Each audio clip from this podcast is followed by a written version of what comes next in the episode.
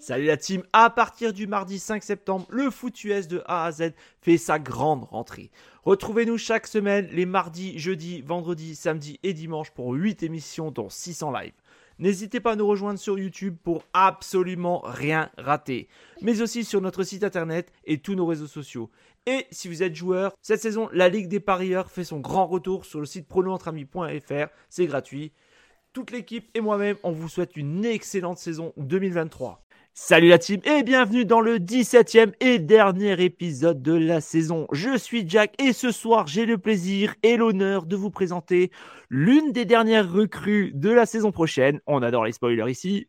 Il nous vient de la belle province, intervenant sur la radio BPM Sport et aussi journaliste sur la chaîne RDS, monsieur Renaud Bourbonnet. Salut mon Renaud, comment vas-tu? Salut, ça va bien toi-même, content d'être là, content de participer avec toi la saison prochaine. Donc beaucoup de football en vue, ça, va être, euh, ça va être bien. Ah, J- je sens quelque chose encore. Allez, courage. en tout cas, je suis très content de t'accueillir pour ta troisième sur la chaîne et en tant que nouveau futur collègue. Ouais, exact, exact. On va faire euh, quoi, une fois par semaine ensemble. On va passer les matchs en revue, donc ça va être. Euh, non, ça va être bien. On va avoir beaucoup de plaisir. Je, suis assuré de ça. C'est ça. On va pas tout spoiler non plus. non, non. Alors. Au programme cette semaine, les Miami Dolphins, bilan de la saison et aussi et surtout preview de la prochaine saison. Et vu que l'on va rentrer dans la vraie période morte, Renaud, tu vas nous aider à comprendre un peu ce qu'est la CFL. Alors, que vous êtes débutant ou mordu, vous inquiétez pas, vous saurez presque tout à la fin. Donc surtout, ne loupez pas cette chronique. Renaud, si tu es prêt, c'est parti. Sujet numéro 1, Miami Dolphins, bilan et espoir. Alors Renaud, pour ceux qui ne te connaissent pas, tu es un grand fan de la, de la, franchise floridienne. Du coup, on va s'y intéresser de près.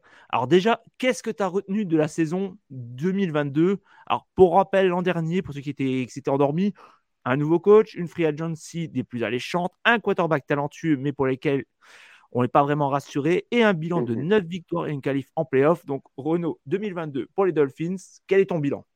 Bah, pour moi, la, fiche en fait de l'équipe n'est pas nécessairement représentative euh, de la saison si on l'a suivi au grand complet, comme toi, comme moi, par exemple. Euh, bon, c'est sûr que ça a bien commencé, une nouvelle entraîneur avec Mike McDaniel, et on a vu une, une attaque renouvelée complètement. En fait, moi qui suis cette équipe-là depuis 2008, j'avais jamais vu une, une, attaque aussi explosive euh, du côté de Miami. L'arrivée de Tyreek Hill qui est venu complètement changer évidemment le groupe de receveurs. Euh, Tua Tagovailoa qui a trouvé son rythme. Et là sont arrivées les fameuses blessures. Et c'est là que ça a un peu déraillé pour cette équipe-là parce qu'il y avait des problèmes de, commotion cérébrale. Et ça, ça a fait pousser des points d'interrogation pour la suite des choses parce que le mot d'ordre en entrée de saison 2023 pour Miami, c'est pas de se dire Ah, est-ce que l'attaque va être aussi puissante que l'an dernier? Qu'est-ce qu'ils vont, quel est le maximum que cette équipe-là peut offrir? La question, c'est est-ce que leur carrière peut rester en santé? Est-ce que toi, peut rester en santé? Si la réponse est oui, cette équipe-là risque de probablement encore participer aux éliminatoires et de faire du dommage. Si la réponse est non, ben, cette équipe-là va devoir se relancer dans un processus de trouver un corps qui va être capable de lancer le ballon et de rester en santé sur le terrain. Donc, c'est un peu dans la, la, vague dans laquelle on se trouve en ce moment, au sens où, oui, il y a des changements de personnel et on va en parler de, de, long en large de tout ce qui s'est passé dans la saison morte. Mais présentement, j'ai l'impression que tout ce qu'on se dit à Miami c'est peu importe les changements qu'on va faire, peu importe les améliorations qu'on va faire, autant en attaque qu'en défense, si toi, Tagovailoa n'est pas capable de rester sur le terrain, ça va être difficile pour cette équipe-là. Exactement, exactement. Donc, on va s'intéresser maintenant à la saison à venir. Donc, encore une fois, la free agency a été intéressante. Beaucoup de signatures, beaucoup de resignatures. On note surtout l'arrivée de Ramsey, le corner ancien mm-hmm. Rams. David, David Long, Mike White en tant que backup qui pourrait rendre de bien bons services si tu as se blesse. Et l'arrivée d'un nouveau coordinateur défensif et non des moindres. Donc Renaud, comment sens-tu ta franchise pour 2023 bah, écoute, euh, on va commencer par le, nouveau coordonnateur Vic Fangio qui euh, débarque, qui est reconnu à travers toute la NFL. Les grands amateurs le, connaissent comme un, gourou de la défense, euh, un des, grands entraîneurs défensifs. Puis c'est bien pour Miami parce que si on regarde les saisons, pas la dernière saison, mais les deux autres qui ont précédé avec Brian Flores comme, euh, comme entraîneur-chef, ben c'est la défense qui portait cette équipe-là. Elle créait énormément de revirements, elle donnait le ballon à son attaque sur des courtes distances, permettait donc d'aller marquer des points plus facilement. et puis l'an dernier, alors que l'attaque fonctionnait à plein régime, on se disait, mais où est cette défensive-là? Et parmi les, défensives qui créaient le moindre virement, on était peu agressif sur le ballon, on ratait des plaqués. Et, et c'est bizarre parce que le personnel en tant que tel sur le terrain n'était pas si différent que ça des deux années précédentes. Donc, on se disait, il y a peut-être amélioration à avoir. Justement, on amène Vic Fangio dans la cabane pour essayer de, brasser tout ça et on lui donne ce qu'on appelle un playmaker de premier, euh, de premier plan en Jalen Ramsey qui a pratiquement rien coûté là, en termes de transactions. Donc, un choix de troisième ronde qui est, allé euh, aux Rams. C'est plus au niveau monétaire qu'un risque peut-être pour Miami, mais si Jalen Ramsey est capable de livrer la marchandise, euh, ça va être spectaculaire. Puis, je te rappelle que ça fait deux, trois ans qu'on avait sous contrat un joueur, Byron Jones, qui avait de la difficulté à rester sur le terrain. En fait, l'an dernier, il n'a même pas disputé euh, un seul jeu sur le terrain. Il était blessé. Il a été euh, libéré. Donc, cet argent-là qui a été libéré a permis d'amener Jalen Ramsey. Donc, oui, les gens disent que ça, a coûté, ça coûte cher en termes de, sous, mais dans les faits, il remplace quelqu'un qui prenait à peu près les mêmes sous, quelques millions de différence, euh, et qui jouait même pas sur le terrain. Donc, pour moi, ça, c'est une, belle addition. Et celle que j'adore, tu l'as nommé tantôt, c'est David Long, euh, qui, arrive des Titans du Tennessee, qui est un linebacker euh, qui, court très vite quand même pour un gars à sa position, qui est capable d'aller d'une ligne de côté à l'autre sur un même jeu. Donc ça, je pense que c'est pas un gars qui va nécessairement créer des revirements, mais c'est un gars extrêmement efficace qui réussit ses plaqués. Puis j'ai pas vraiment vu de grosses failles dans le joueur de ce jeu-là quand je regardais chez les Titans. Ça m'a même étonné qu'on le laisse partir et qu'il puisse signer un contrat aussi abordable que celui qu'il a signé avec Miami. Après, c'est vrai que la situation des Titans. Ouais, euh, je comprends. Je, vais dire une chose. J'ai mal à comprendre en tout cas, moi. Ils sont en reconstruction ou pas, quoi. Faut que je le, faut que je le mentionne. J'ai jamais cru à cette organisation, les Titans euh, du, euh, du, Tennessee. Même les années où ça, ça volait haut, je me disais, j'ai l'impression qu'on plafonne à une équipe qui peut se rendre en ronde de division, qui peut gagner un match éliminatoire, mais pas une équipe qui peut se rendre au Super Bowl, encore moins le gagner. Euh, donc, je ne serai jamais contre le fait d'amorcer un processus, même que je pense qu'ils l'ont amorcé trop tard, ce, processus-là au Tennessee. Mais bon, je suis content que ça, ça, fasse tomber un, bon joueur dans les mains des Dolphins. Ouais, c'est clair, c'est un très très bon ajout. Tiens, petite question. Euh, Jalen Ramsey, est-ce que tu y crois? Parce qu'on connaît un peu le potentiel du gars. Il y a des fois les, filles qui se touchent pas vraiment ou qui se touchent un peu trop des fois. Donc, est-ce que tu penses qu'il va réussir ou tu crois que ça va capoter bah, c'est une grosse personnalité, hein? donc c'est un gars qui prend énormément de place. Donc ça, c'est sûr que si euh, les Dolphins ont un mauvais début de saison, on dirait que j'ai peur que c'est quelqu'un qui pourrait tirer cette équipe-là justement dans la mauvaise direction. Ceci étant dit, même si l'an dernier, il a connu une saison assez ordinaire, je regarde l'ensemble des Rams. Cooper Cup a connu une saison moins bonne aussi. Aaron Donald a connu une saison moins bonne aussi. C'était une saison difficile dans l'ensemble pour cette équipe-là qui avait eu énormément de blessés. Donc, j'ai de la difficulté à seulement me pencher sur le niveau de jeu euh, de Jalen Ramsey pendant cette période-là. Surtout que, disons-le, dans la deuxième moitié de saison, on savait déjà que les espoirs des Rams étaient morts et enterrés. Euh, donc, ça ne soutient pas toujours le meilleur euh, de, nos joueurs. Donc, à ce niveau-là, je vais me garder une gêne. Et surtout, il y a une porte de sortie à la fin de la saison pour, oui, avec une pénalité, mais quand même pour libérer Jalen Ramsey. Donc, si ça ne fonctionne pas, c'est pas comme si on était pris pendant trois ou quatre saisons avec son salaire qui vient euh, nous embêter. On va pouvoir s'en débarrasser assez rapidement. Donc, moi, j'y crois. Je pense qu'il est capable de rebondir. Est-ce qu'il va encore euh, retrouver son titre de meilleur corner de toute la NFL? Bon, ça, j'en doute. Je pense qu'il y a des jeunes qui sont en train de prendre la place. Pour moi, Sauce Gardner, déjà après une saison, est, le joueur probablement numéro un dans cette liste-là avec les Jets. Euh, mais quand même, de former un duo Jalen Ramsey et Xavier Howard, ça, c'est si Xavier Howard reste parce qu'il y a des rumeurs comme quoi il pourrait être libéré après le 1er juin. Euh, mais si on réussit à créer ce duo-là, on a de, bons euh, safety aussi euh, à Miami. Je crois que cette défense-là peut retrouver un peu l'essence qu'elle avait il y a 2-3 ans. Et si l'attaque poursuit en plus, ben là, Miami va vraiment devenir une puissance dans, dans l'AFC et la NFL. Mhm. Non, je te, je te, suis à 100% là-dessus. Euh, un petit mot parce que au niveau euh, draft, vous avez eu, je crois, quatre choix. Est-ce que tu en as retenu quelque chose? Parce que bon, c'est vrai que c'était des choix loin. Je crois que c'était au troisième tour, quatrième tour, des trucs comme ça, il me semble. Exact. Non, écoute, je ne fais pas état. Oui, il y, a, des ajouts intéressants. Je pense que ça va, euh, ça va venir aider cette équipe-là plutôt tard en, saison parce que ben, tu sais comme moi, quand on regarde les joueurs repêchés, souvent les choix de premier tour, deuxième tour, rapidement sont envoyés euh, dans la mêlée, surtout s'il y a un manque de profondeur à la position. Et souvent, les autres joueurs du repêchage arrivent quand même dans leur première année, mais souvent plus en deuxième moitié de saison, le temps de s'acclimater à l'entraînement avec les joueurs, le temps de, perfectionner leur jeu un peu. Et ceux qui se démarquent, ben, ils obtiennent du temps de jeu. Je pense que pour l'aliment partant de Miami, ce n'est pas un gros impact présentement parce qu'on regarde les positions clés où ils ont repêché leur, premier, même si ce ne sont pas des choix de premier tour.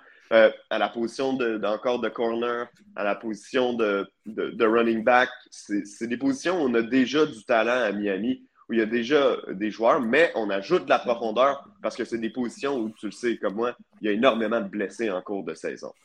Malheureusement, oui. Allez, la question que je pense que tout le monde doit se poser, est-ce que Tua sera, selon toi, présent toute la saison? Et sinon, sinon, est-ce que le, sophomore Skylar Thompson ou Mike White seront suffisants à ton avis pour tenir, même si tu nous as donné une première réponse avant?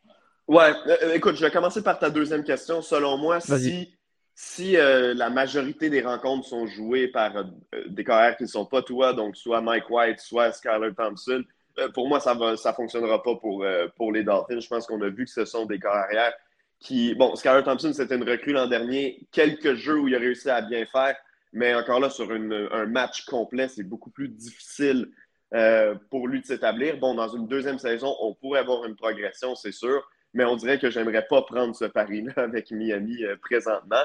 Et du côté de Mike White, je suis convaincu, comme tout le monde, que c'est un excellent second. Il peut venir terminer des matchs, il peut euh, commencer un ou deux matchs dans la saison si c'est euh, nécessaire à cause des blessures. Mais encore une fois, si on doit le laisser sur le terrain toute l'année, j'ai de la difficulté à le voir connaître du succès parce qu'avec les Jets, ce qu'on voyait, c'est que souvent, il était capable de faire avancer le ballon, mais qu'une fois qu'on arrivait à la ligne de 20 ou à l'intérieur de la zone rouge, zone payante, euh, c'était beaucoup plus difficile pour lui. Il était incapable d'aller euh, aider son équipe à marquer des touchés.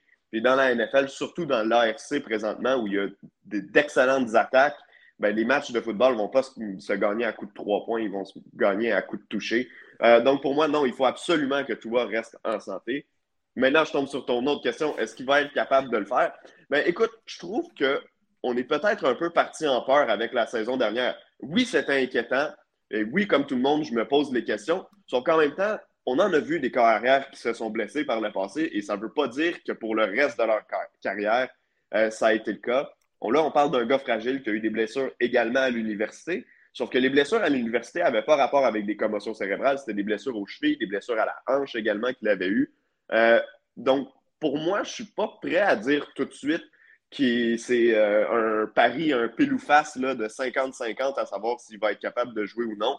Je pense qu'il faut faire confiance au processus. Maintenant, si effectivement il se blesse, je me demande quelle sera la suite des choses pour lui avec les Dolphins parce qu'il faut prendre une décision contractuelle éventuellement.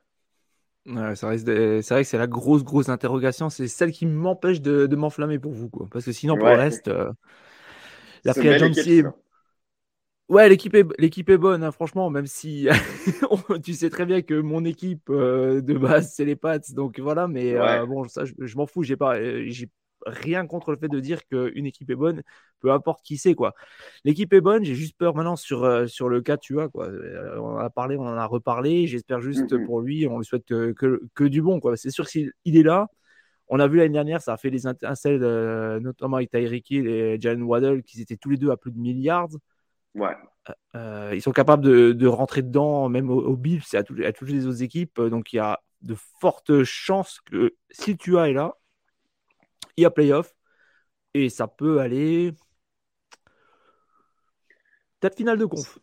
Ouais, ça va être difficile. C'est tellement difficile à évaluer parce qu'on s'entend, le, AFC East est redoutable cette année.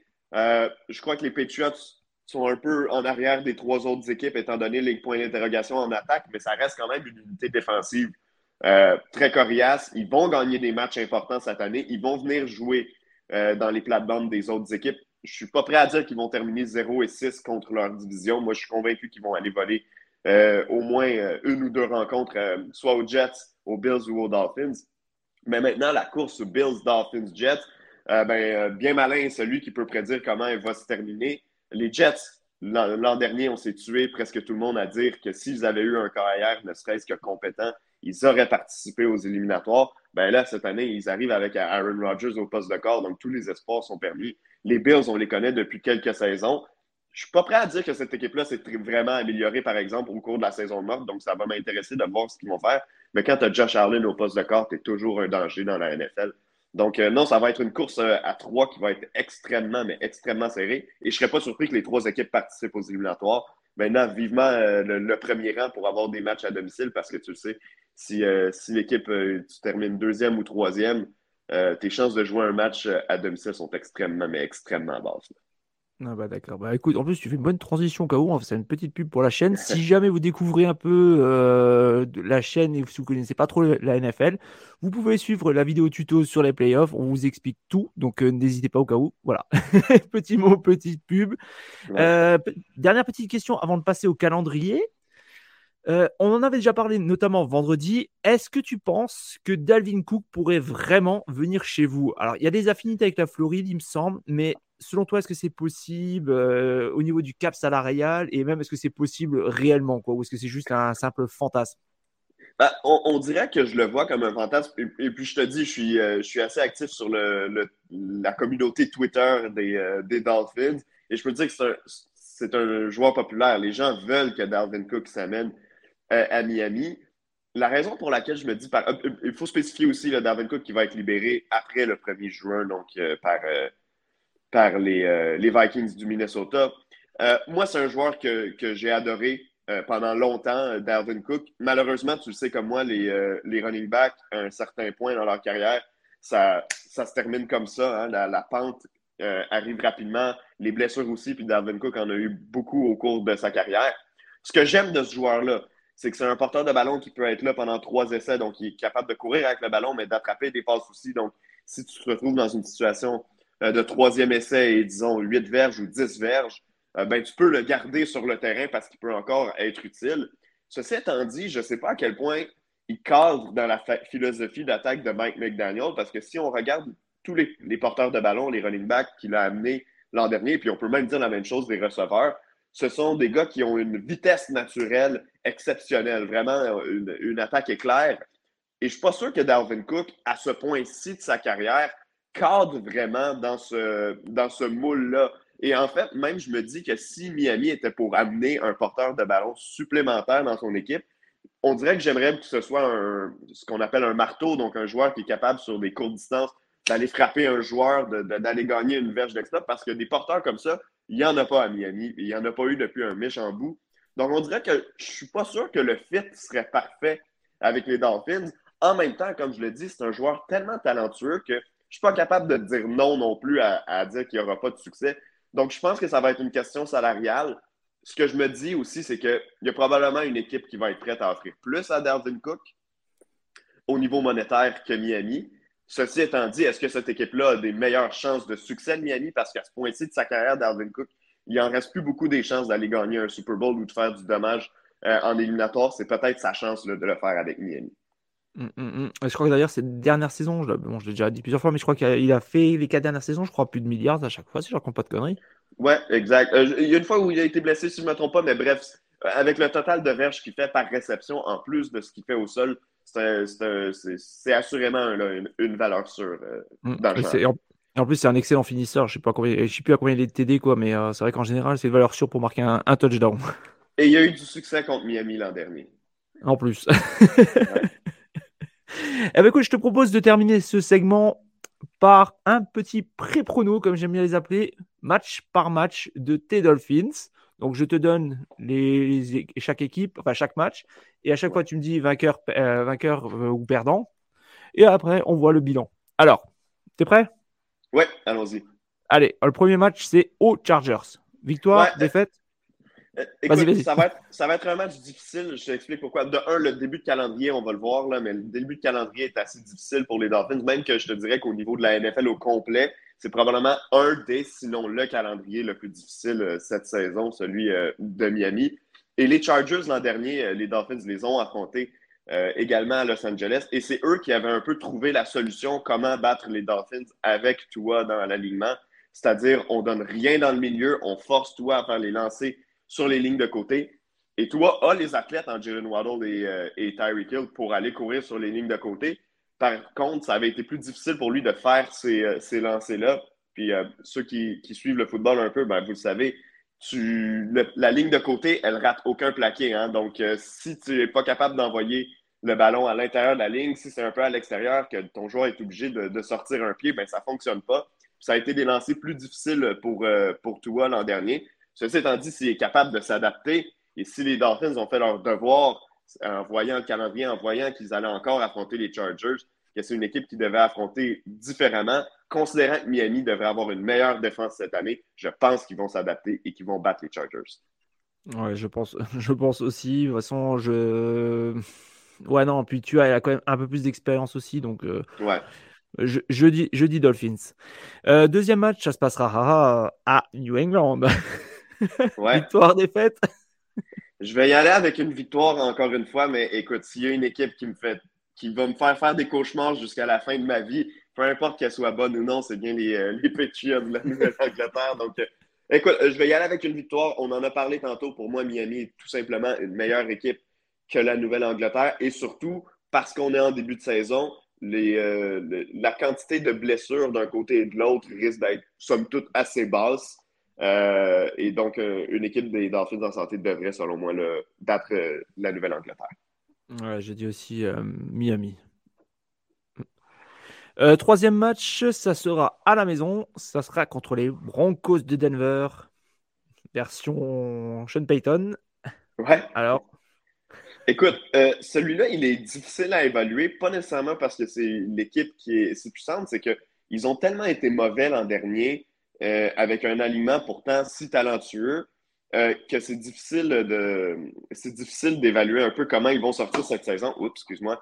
On dirait qu'après, juste avant le match, j'ai l'impression qu'on va avoir une meilleure impression parce que Denver va avoir joué ses deux premières parties, on va pouvoir les avoir évaluées. Le problème avec Denver l'an dernier, c'est qu'ils étaient incapables de marquer des points. Si je ne me trompe pas, c'est l'équipe qui marquait le moins de points dans toute la NFL en moyenne par match. Euh, j'ai de la difficulté à avoir une équipe venir battre Miami chez eux dans la température très chaude de quoi on va être en fin septembre, début octobre à ce moment-là. Euh, et, euh, et, si Miami marque 20 points, comment est-ce que euh, les Broncos peuvent réellement répliquer avec cette équipe-là? Donc, je pense que ça va être un match plus difficile qu'en paraît, mais je pense que Miami peut le gagner. Hum, hum, hum. Bah, écoute, déjà les Broncos cette année sous avec Sean Payton, euh, je pense déjà dès qu'il est arrivé, il a mis un peu les choses au clair. Donc euh, ça sera pas la même équipe, ça vous tout le monde, tous, ceux, vous tous ceux, qui écoutent euh, cette émission, mettez-vous ça dans la tête. Les Broncos 2022, les Broncos 2023, ça va être complètement différent. C'est notre philosophie. Là, c'est un coach expérimenté. Il est arrivé, il a tout de suite posé ses couilles sur la table, si je peux me permettre l'expression. Ouais ça, va changer. Par contre, tu m'as piqué mon argument euh, parce que je vais jouer quand même Miami pour une seule raison parce que déjà à domicile, fin septembre, début octobre, en général, les équipes qui sont visiteuses sont expo enfin je sais pas à quelle heure ça sera le match mais normalement ça sera je pense à, ça risque d'être à 13h euh, euh, heure, heure, du Québec. En général les équipes visiteuses voilà exactement les, les, équipes en fait qui sont visiteuses sont en plein cagnard donc, en général, ça affecte. Je me rappelle l'année dernière, le match, euh, c'était Miami contre Buffalo. Ouais, voilà. Ouais. Euh, ça, avait, ça avait porté ses fruits. On s'est posé la question de pourquoi, du comment. Et eh ben en fait, euh, être en plein cagnard à Miami, même en plein septembre, ça, ça risque de faire déjà un petit impact. Donc, je dis aussi Miami. On en a parlé à l'instant. On va en parler maintenant. Buffalo. À Buffalo, dans la Bills Mafia. Ouais, euh, ce match-là, euh, écoute, euh, c'est probablement un des environnements les, plus hostiles d'un point de vue sportif dans le monde. Moi, je suis allé souvent voir des matchs des Bills à Buffalo. Et, je te confirme, tu ne veux pas arriver là avec un chandail de l'équipe adverse hein, parce que les gens vont, vont, te le laisser savoir. Tu vas te faire lancer de la bière, tu vas te faire crier après. Donc, non, c'est un environnement hostile. Je vais donner une première défaite aux Dolphins à Buffalo, les Bills qui jouent euh, chez eux, c'est encore une température assez clémente à ce temps-là de l'année à Buffalo. Euh, mais écoute, cette équipe-là va être en train de prendre son vent dans les voiles. Buffalo va avoir eu quelques matchs aussi pour s'habituer aux quelques changements qu'il va avoir eu dans l'équipe. On est rendu à la semaine 4 à ce point-là. Donc, euh, non, je vais donner ce match-là aux Bills, mais ce, ne sera que partie remise. Ouais, je vais, ouais, je vais jouer aussi Buffalo. Mais ouais, ça, va être un beau match. Je pense que ça va être un beau match, mais ouais, je vais jouer, je vais jouer la défense de Buffalo surtout. Ah tiens, par contre, bah, justement, tu parlais de, de, Buffalo. Alors, tu nous confirmes, parce que c'est vrai que beaucoup de monde n'a malheureusement pas eu l'occasion, pour, surtout pour les Français, d'être allé euh, voir un match, un vrai match euh, aux États-Unis. Donc, la Bills Mafia, c'est comment en vrai? On fait une petite interview. Ils s'en foutent pour vrai. Ils s'en foutent. Écoute, les, euh, les, les, tailgates qu'ils font avant la partie, donc dans le stationnement, dès 8 h le matin, les la bière qui coule déjà, les gens qui font la fête devant le stade pour, euh, pour mettre la table. Mais c'est agréable comme endroit. C'est sûr que si tu te présentes avec un chandail de l'autre équipe qui tu fais exprès d'aller narguer, euh, tu, vas mal t'en sortir. La première fois que je suis allé, c'était contre les Dolphins, justement. Ça fait déjà plusieurs années. Euh, mais je suis allé par la suite voir les Bills jouer contre plusieurs équipes, contre Pittsburgh, contre Houston, contre des équipes donc, qui n'ont aucun rapport avec la mienne. Euh, puis quand tu te laisses emporter par la foule, c'est vraiment, vraiment un endroit plaisant. Euh, pour nous, en plus, à Montréal, c'est quand même bien parce que c'est une des équipes qui n'est pas trop loin. C'est un 6 heures de route peut-être. Euh, il y a Boston qui est plus près, mais sinon, c'est pas mal ça. Le Boston, Buffalo, New York, ce sont les équipes qui sont les, les plus faciles à, aller visiter. Puis de loin, de loin, la meilleure ambiance, elle est à Buffalo. Mm. Et est-ce que c'est aussi fou que le, fameux reportage qui était passé, je sais pas si tu l'avais vu à l'époque sur euh, Barstool Sport, je sais pas si tu l'avais vu là justement sur la Bills okay. Ça me dit rien, mais j'ai aucune difficulté à croire que, tout est vrai. Les gens qui, si on voit des gens qui se jettent sur les tables, euh, des gens qui euh, sautent de leur voiture, ouais, non, tout ça c'est vrai. c'est pas, pas juste si tu es chanceux, tu vas en voir. Si tu y vas, c'est sûr que tu vas en voir. Il y a aussi des mecs qui sont déguisés en dinde et qui se font cuire le, jour de Thanksgiving. ouais, exact. Et puis il y a des gens qui achètent des chandails de l'équipe adverse, qui les mettent sur le barbecue pour le faire brûler. C'est euh, non, c'est spécial, c'est spécial. Donc voilà, si vous voulez une ambiance conviviale et sympathique, allez à Buffalo, on vous confirme, c'est vrai. ouais.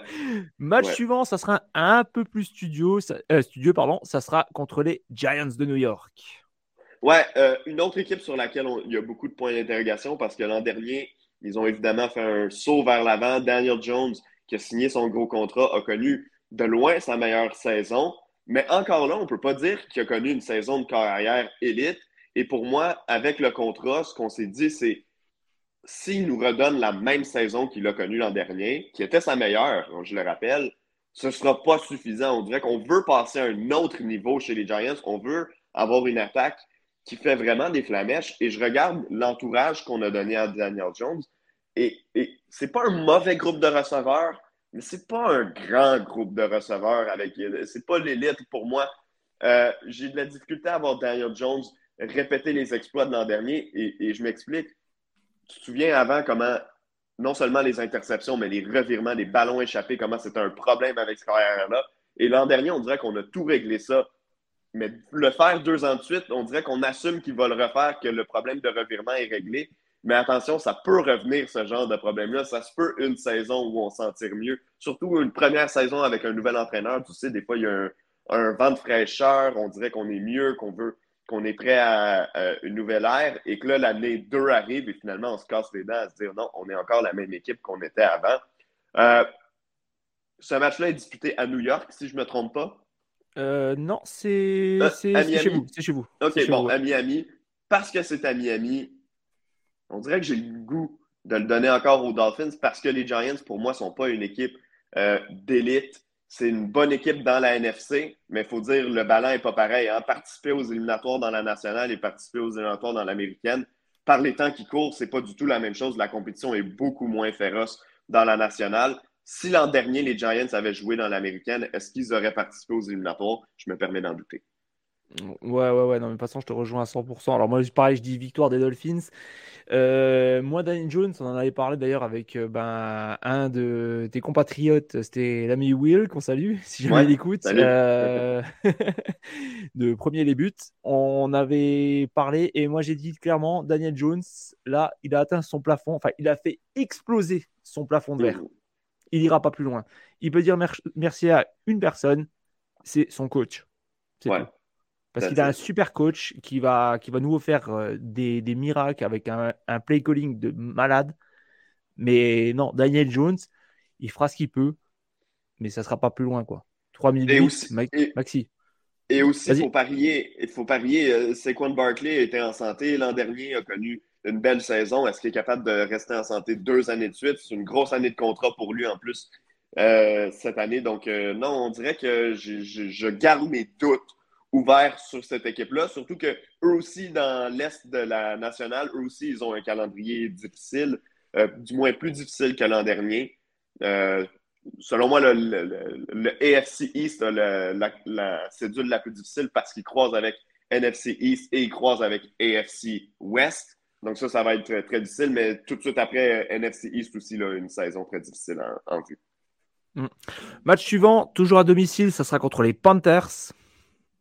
Ouais, euh, écoute, euh, loin de moi l'idée de vouloir donner toutes les victoires à mon équipe, mais le match contre les Panthers, je le vois pas comme étant une grande difficulté. Encore une fois, on assume que les équipes sont en santé, donc il y aura des, euh, il y aura une réévaluation à faire une fois qu'on sera rendu au match. Euh, c'est le fun, les Panthers. Je vais les regarder cette année. Ils vont être sûrement très intéressants à regarder avec l'arrivée de Bryce Young, mais on va se le dire, c'est, n'est pas un alignement très talentueux. Donc, euh, un match disputé à Miami en plus, ça va, ça va aller aux Dolphins après, on va pas se cacher, c'est vrai que les Panthers ont été hyper actifs, euh, un peu comme les Falcons, enfin un peu moins quand même, mais un peu comme les Falcons, ont été très agressifs, surtout dans la free agency et aussi bon, même pendant la draft.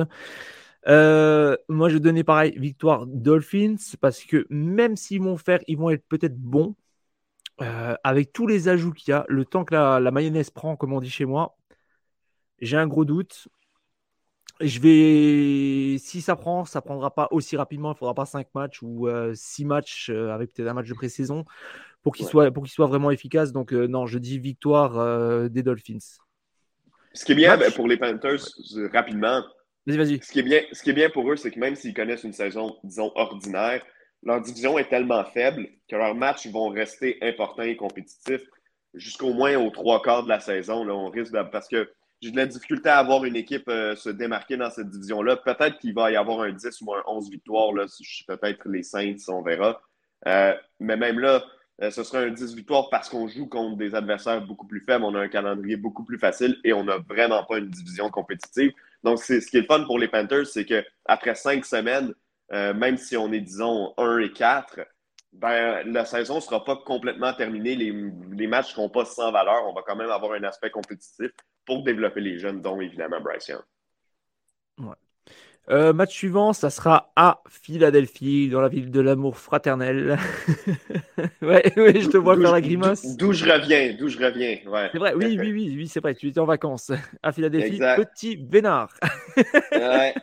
Et, écoute, non, celui-là, je ne suis pas capable de le donner euh, aux Dolphins. Pour moi, présentement, si j'avais à choisir une seule équipe pour gagner le Super Bowl, j'irais avec euh, les Eagles. De un, le tracé pour se rendre au Super Bowl est tellement plus simple dans la NFC. Donc, ça, c'est déjà un avantage pour eux. Mais de deux, ils ont tellement un un, alignement talentueux. Ils ont peu de questions dans leur alignement. Et au repêchage, ben, ils ont réussi à être peut-être une des équipes gagnantes de ce repêchage-là en allant chercher un Jalen Carter que toutes les équipes passaient par-dessus. Eux, ils se sont dit, nous, on est capable de prendre ce risque-là. On va l'amener avec nous. Donc, c'est un joueur de gros talent qui s'en vient au milieu de la ligne défensive. On a battu un record pour le total de, sacs du corps dans, toute la saison l'an dernier. Si je ne me trompe pas, c'était 70. Je ne suis pas sûr si ça incluait saison et série ou seulement la, saison, mais peu importe, on a battu le record. Et qu'est-ce qu'on a fait? Ben, on a ajouté deux autres joueurs de front défensif en première ronde du repêchage, des gars qui vont pouvoir jouer rapidement dans la saison. Donc non, Philadelphie, pour moi, c'est l'équipe à battre dans toute la NFL. J'ai beaucoup de difficultés à prédire une victoire des Dolphins là-bas. Je vais y aller avec euh, victoire des Eagles. Ouais, pareil. À Philadelphie, avec euh, leur troupe de chasseurs de cars, je crois qu'il y en avait, comme je l'avais dit, je crois qu'il y avait trois qui étaient à plus de 10 sacs euh, la saison dernière. Ouais, ça aussi, c'était un record. Ouais. Est-ce, qu'ils vont renouveler? Je sais pas, mais bon, l'équipe est quand même. Il n'y a pas eu beaucoup de pertes. Euh, il y a... c'est, bien, c'est bien coaché. Ou les pertes ont été remplacées surtout. Voilà, voilà. Donc, même, comme tu dis, les, pertes ont été remplacées. Donc, du coup, ça, ça va être une très bonne équipe, très dangereuse. Bon, bien sûr, sauf si blessure. En plus, à Philadelphie, ça va pas être évident d'aller jouer non plus. Ouais, non, je vais pareil. On s'est pas consulté, je tiens, je tiens à préciser non, pour ceux qui nous écoutent. du tout, du tout, quoi. Euh, match suivant, ça sera contre les Patriots à Miami. Alors moi personnellement, cette fois-ci, je joue les Pats.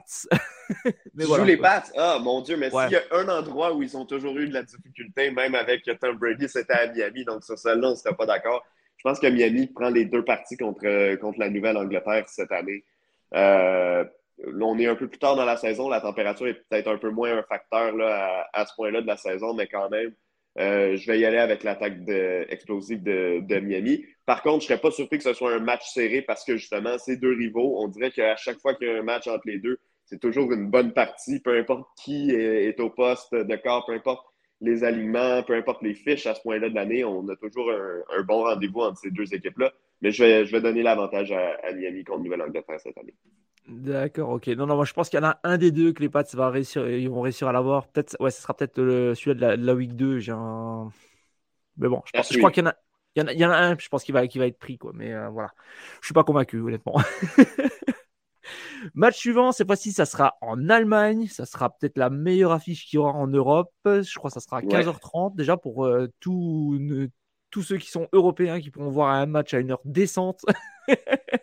Et d'ailleurs, petite news, si vous n'avez pas regardé la vidéo précédente, si vous voulez des places pour l'Allemagne, je vous conseille une chose, c'est allumer un, deux PC et soyez prêts à, l'heure précise pour vous lancer sur les places parce que ah ça va partir comme des petits pains. Je vous dis ça. Euh, cette année, il y, a deux, il y, a deux, matchs en Allemagne cette année, donc ça, c'est déjà une bonne nouvelle pour les, euh, les partisans qui vont, euh, qui vont vouloir y aller. Mais à, simple titre indicatif, est-ce que, parce qu'il y a des matchs à Londres, il y en a là, cette année, l'an passé, c'était à Munich, si je ne me trompe pas, cette année, c'est à Francfort. Exactement. Est-ce que c'est est -ce c'est plus court, plus, euh, plus accessible pour vous d'aller en Allemagne que d'aller à Londres?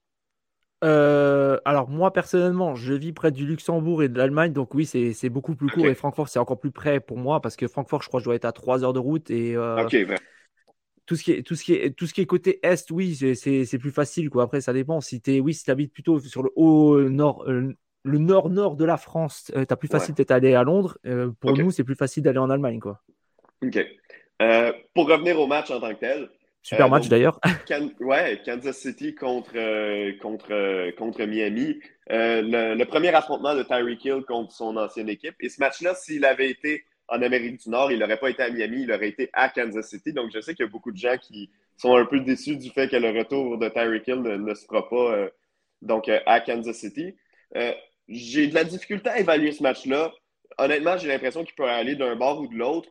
Ce que je veux dire, cependant, c'est que j'ai l'impression que la meilleure chance pour Miami de gagner ce match-là, c'est le fait qu'il soit disputé en Europe, à Kansas City, à un moment où ça s'en vient tranquillement, pas vite, assez frisquet là, à Kansas City, surtout pour une équipe qui, arrive directement de la Floride, surtout pour un corps arrière qui joue en Floride, mais qui avant jouait en Alabama, puis qui a grandi à Hawaii, donc toujours dans la chaleur, qui n'a pas nécessairement une grande expérience des, euh, des matchs euh, dans le froid.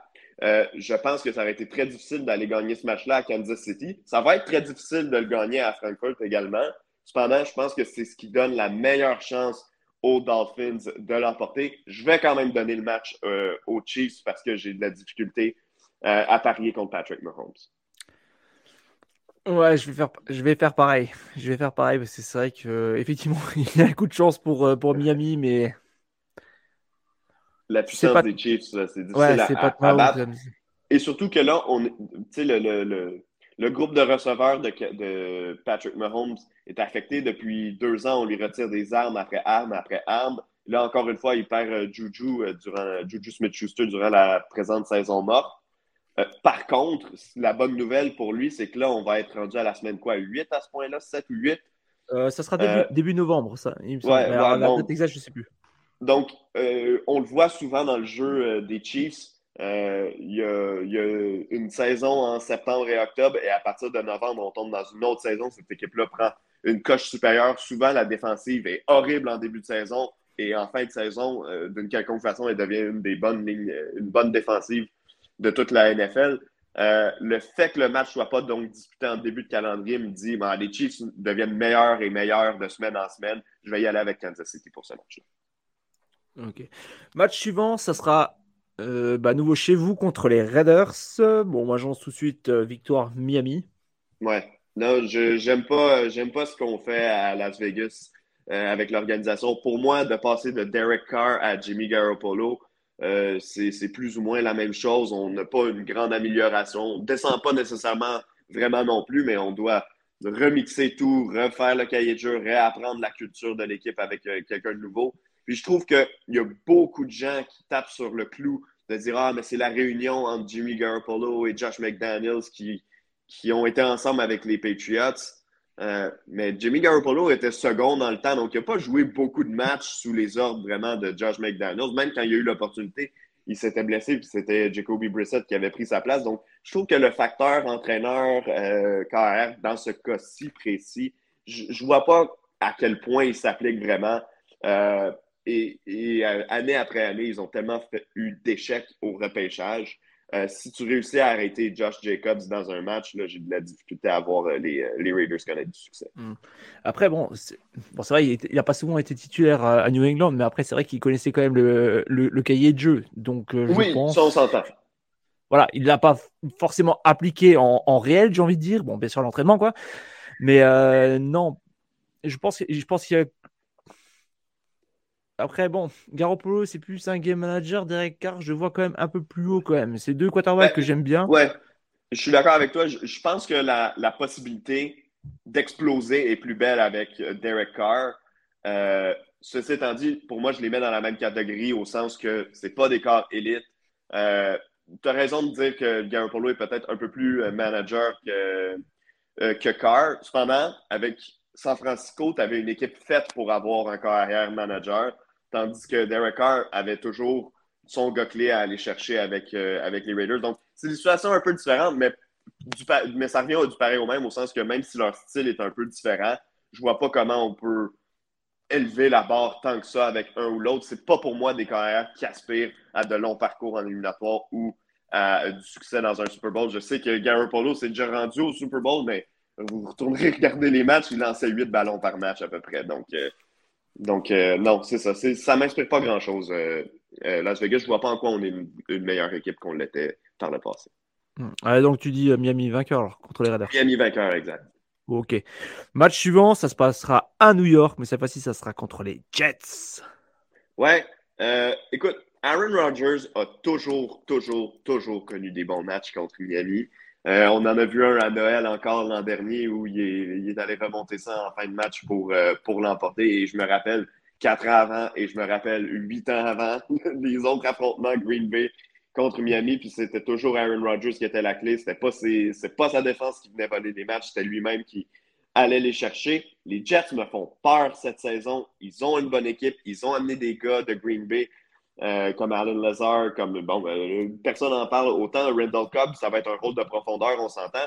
Et là, il va rencontrer euh, Garrett Wilson en plus, qui va être son meilleur receveur cette saison avec les Jets. Il y a tellement eu de succès chez les joueurs recrues l'an dernier. J'ai comme l'impression que ces gars-là vont encore être capables euh, d'amener à la table un Bruce Hall qui va être en santé. on a connu Sauce Gardner en défense l'an dernier. Pour moi, c'est peut-être le meilleur corner de toute la ligue présentement. Donc, je vais donner la victoire aux Jets sur celle-là. Je pense que ça va être difficile contre les Jets cette année. Moi, je vais rester sur Miami. bon, mais tant mieux, tant mieux. Je, vais le prendre. Match suivant, ça sera peut-être un peu plus facile, quoique peut-être, à Washington. Ouais, contre, contre les Commanders. Écoute, eux, il y a un gros point d'interrogation parce que jusqu'à preuve du contraire, c'est euh, Sam Howell qui va être le, le carrière partant euh, là-bas. Et la vérité, c'est qu'on ne connaît pas grand-chose sur lui. On ne l'a pas vu, du moins au niveau de la NFL. On a vu un départ, si je ne me trompe pas, l'an dernier. C'était alors que la saison, euh, c'était un match qui ne comptait pas vraiment pour euh, Washington. Il avait été correct, il avait évité les revirements, mais il n'avait pas non plus mis de gros, chiffres sur le tableau. c'est le mystère avec cette équipe-là hein, depuis des années. Ils ont tellement une bonne défense, mais ils sont incapables de faire fonctionner l'attaque. La question aussi, c'est que rendu à ce point-là de la saison, est-ce que Sam Howell va encore être le carrière? Parce qu'on pourrait tirer sur la corde assez rapidement. Euh, écoute, si la défense porte cette équipe-là, tant mieux. Euh, mais dans la division dans laquelle ils sont, dans le parcours qu'ils vont avoir cette saison, c'est pas suffisant. L'an dernier, je pense qu'on a terminé pile à 500 euh, avec 8-8-1, si je ne me trompe pas. Bref, on avait connu une bonne saison dans les circonstances, malgré la grosse division. Ben, avec un calendrier plus difficile cette année, puis avec un point d'interrogation encore plus grand au poste de carrière, euh, je ne suis pas capable de prédire une bonne saison à Washington, malheureusement. C'est plate parce qu'on a un, Québécois qui joue là-bas, Benjamin Saint-Just, euh, à qui je souhaite énormément de succès euh, cette saison, puis pour la suite de sa carrière. Mais contre Miami, non, je vais, je vais prendre les Dolphins. Ouais, pareil. Dolphins, puis euh, trop instable à Washington. Puis de toute façon, je pense que actuellement, c'est encore euh, la quatrième et bonne dernière équipe de la NFC Est. Hein. Oui, on, va on va, voilà. Match suivant, ça sera contre les Titans à domicile. Euh, cette équipe-là, écoute, déjà que c'est une équipe qui est à la baisse présentement, bon, on a parlé tantôt un peu de leur reconstruction. et le, le, seul atout qui leur reste en attaque vraiment, ben, c'est Derrick Henry.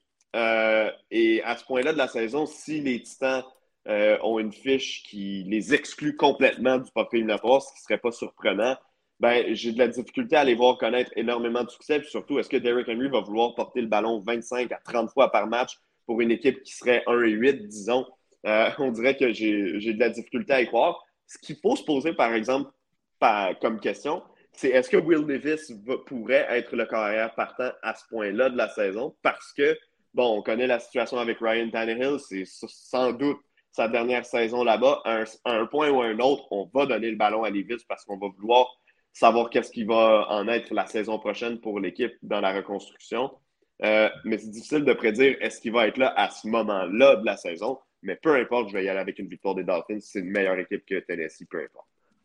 Exactement, exactement. Rien d'autre à redire, chef. match suivant, ça sera à nous, encore à Miami, ça sera contre les Jets, le match retour. Est-ce que tu y crois plus cette fois-ci? J'y crois plus, mais j'y crois pas assez. Euh, je l'ai dit, Aaron Rodgers connaît toujours des bons matchs contre les Dolphins. J'ai l'impression que c'est quelque part où ça va faire très mal à Miami, peut-être dans la course. Même, euh, c'est peut-être ce qui va décider la course au sommet de la division, ou du moins qui va sortir Miami de la course pour remporter l'AFC East. Euh, je vais y aller avec les Jets dans, ce match-là. D'accord, bah, moi je vais sur Miami. Euh, match suivant, ça sera contre les Cowboys de Dallas. Ça sera à Miami encore. Ouais, euh, les Cowboys jouent toujours leur meilleur match quand ils jouent contre des bonnes équipes et jouent toujours leur pire match quand ils jouent contre des mauvaises équipes.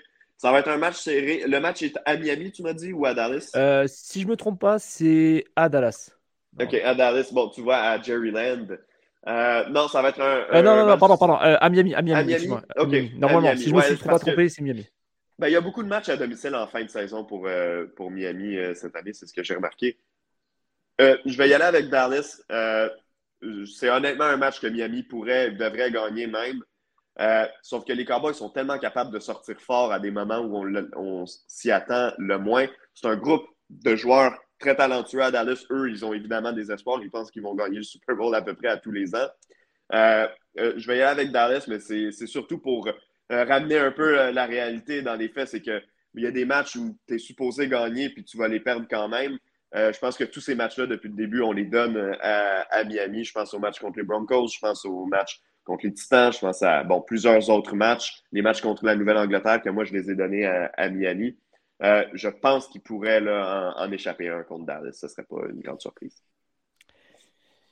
Euh, je pense qu'ils vont. je, te rejoins, ils vont l'échapper parce que je, ne sais pas pourquoi, mais cette année j'ai envie de croire aux Cowboys. Hein. Habituellement, je suis pas forcément euh, Cowboys, Cowboys, mais là, je sais pas, j'ai envie d'y croire. J'aime bien ce qu'ils ont fait. C'est bien. Il n'y a pas, pas d'éclat, mais c'est pas mal ce qu'ils font. Moi, j'ai envie d'y croire, donc je vais dire Cowboys aussi. avant dernier match, ça sera à Baltimore contre les Ravens. Euh, et ça, à Baltimore, c'est un autre endroit où je peux dire que les Dolphins ont de la difficulté année après année. Puis par bon, euh, tu sais comment le classement, comment euh, les, horaires sont faits. Souvent, quand tu finis au même rang dans la division, ben, tu vas t'affronter la saison suivante. Et Dolphins et Ravens ont pris la mauvaise habitude de toujours terminer au même rang, donc ça affronte pratiquement à tous les ans. et les matchs à Baltimore sont toujours extrêmement difficiles pour les Dolphins, le style de Lamar Jackson, qui est un gars qui court à gauche, à droite. Euh, le, fait qu'on ait amené un gars comme David Long, je pense que c'est parfait pour ce genre de match-là, justement, parce que j'en parlais tantôt, comme euh, linebacker, c'est un gars qui est capable de courir d'une ligne de côté à l'autre sur un même jeu, très athlétique, capable de rattraper un joueur. Mais un gars comme Lamar Jackson, tu sais comme moi, il peut filer entre les doigts des, euh, des gars, il fait rater des plaqués, il est tellement athlétique et il va avoir euh, je ne suis pas encore prêt à dire qu'il va avoir un groupe élite de receveurs parce que pour moi, l'addition d'Odell Beckham Jr., c'est vraiment plus un poster que. Ouais, c'est un pari. Puis c'est. Même s'il performe bien, puis je suis sûr qu'il est capable de bien performer, mais Odell Beckham Jr. ne peut plus donner 1000 verges par saison à, une équipe. Je pense que c'est surtout un danger dans la zone payante. Mais ça reste quand même le meilleur groupe de receveurs que Lamar Jackson va avoir eu de sa carrière. Et je lui souhaite d'avoir du succès pour une fois pour faire taire euh, ses dénigreurs. Il a eu son gros contrat et il a pu avoir peur de se blesser et de perdre des gros sous à cause de ça. Donc, je vais y aller avec euh, Baltimore dans, ce match-là, malheureusement. Hmm. Ça, ça va pas être un match évident. Je suis entièrement d'accord avec tout ce que tu as dit. Euh, et les Dolphins n'affrontent pas beaucoup d'équipes qui ont le style de l'attaque des. En fait, il n'y a pas beaucoup d'équipes tout court dans la ligue qui ont le style d'attaque des Ravens. Mais quand on repasse sur ce qu'on a vu là, depuis le début, il n'y a pas beaucoup de, de, de, de, KRR euh, à la Lamar Jackson là, qui passe. Par exemple, on ne croise pas avec un Kyler Murray, on ne croise pas avec les, euh, euh, un Deshaun Watson, par exemple, qui est capable de sauver également souvent de, la pochette. Oui, on croise Justin Herbert qui est capable de le faire. Josh Allen, c'est sûr, à tous les ans. Mais dans le, cadre précis d'un Lamar Jackson, c'est assez unique. Puis je pense que c'est quelque chose qui pourrait mélanger là, une défense de Miami. J'ai de la misère sur ce match-là. Allez, je vais jouer Baltimore. Euh, non, pardon, je vais jouer Dolphins. Je vais y arriver. C'est bon. Et enfin, le dernier match, ça sera contre les Bills. Ça se passera à la maison. Ouais, dans un climat euh, bon, euh, c'est pas la grosse température, là. C'est pas la grosse température à Miami rendue au mois de. On est quoi en décembre? On est peut-être même début euh, première semaine de janvier. Ouais, ouais peut-être, ouais. Ouais, ouais on, est, on, est, rendu en, début janvier. écoute, non, ce ne sera pas un gros avantage du terrain d'être à Miami, mais par contre, on évite le, gros froid de Buffalo. Donc, ça, c'est déjà une bonne nouvelle. Et surtout, ce match-là a des chances d'être extrêmement important pour différents scénarios. Parce que, ben, de un, une ou même les deux équipes pourraient se battre pour le sommet de la division, mais aussi une ou les deux équipes pourraient se battre tout court pour sa survie et pour le fait d'entrer en, éliminatoire. Euh, ça va être un match extrêmement difficile. Tantôt, si je ne me trompe pas, j'ai donné le match à Buffalo euh, aux Bills. Ben, celui qui va être joué à Miami, je vais le donner euh, aux Dolphins. Surtout, je vais le dire, surtout s'ils ont là, le, s'ils ont euh, le dos à, côté au mur, qu'ils doivent absolument gagner ce match-là pour assurer leur survie, je vais le donner à Lien. Hmm. Euh, moi, je vais... moi, je vais le donner à Buffalo. J'ai le donner à Buffalo parce que je pense qu'ils vont gagner la division, mais par contre, ils vont devoir se battre pour la première place. Dans, tu parles dans, dans l'AFC Dans l'AFC, ouais. Je pense qu'ils seront, ils seront encore euh, contenders pour, euh, pour prendre la première place à ce moment-là et ils vont tout faire pour, euh, bah, pour jouer le coup à fond et pour éventuellement prendre cette fameuse première place à la bye week et tout ce qui s'en suit. Quoi. Ouais. Donc voilà. ce serait pas une grande surprise non plus. Oui, oui, oui, voilà. Après, on verra bien. Hein. Du coup, est-ce que tu as, compté le nombre de victoires, défaites que tu as donné, toi Je, t'avoue, je n'ai pas suivi tout le long, mais je, je, crois avoir donné quatre défaites à Miami. Écoute, les deux contre les Jets, une contre Buffalo et contre Dallas et Philadelphie. Donc, cinq défaites. Cinq défaites. Donc, ça te fait 12 euh, euh, victoires, 5 défaites. Et moi, je dois être. Ouais, je crois que je dois être aussi 12 victoires, 5 défaites. Au pire, vous nous direz dans les commentaires. Ouais, c'est mais c'est ça. Euh, peu importe, on a une fiche pour participer aux éliminatoires tous les deux. Ça, c'est sûr et certain. Ouais, ouais, oui, oui, largement, largement. Putain, s'il faut aller aussi loin, ça va déjà être dur. Hein. ouais. Eh ben, écoute, après avoir fait ce petit tour, si j'ose dire, de la Floride, on passe maintenant au Canada, direction la CFL. Donc on est rentré depuis quelques jours dans la vraie période morte. Et ça tombe bien puisque le 9 juin, c'est officiel, va débuter le championnat de la CFL. Du coup, vu que le collègue connaît bien le football canadien et son championnat, alors déjà Renaud, pour les débutants, comme moi notamment, c'est quoi les différences entre la NFL et la CFL en quelques, en quelques mots, quelques Écoute, assurément, il y a plusieurs règlements qui diffèrent, euh, certains qui sont plus, euh, plus subtils que d'autres, mais il y en a qui sautent aux yeux. Bon, le premier, c'est évidemment la taille du terrain.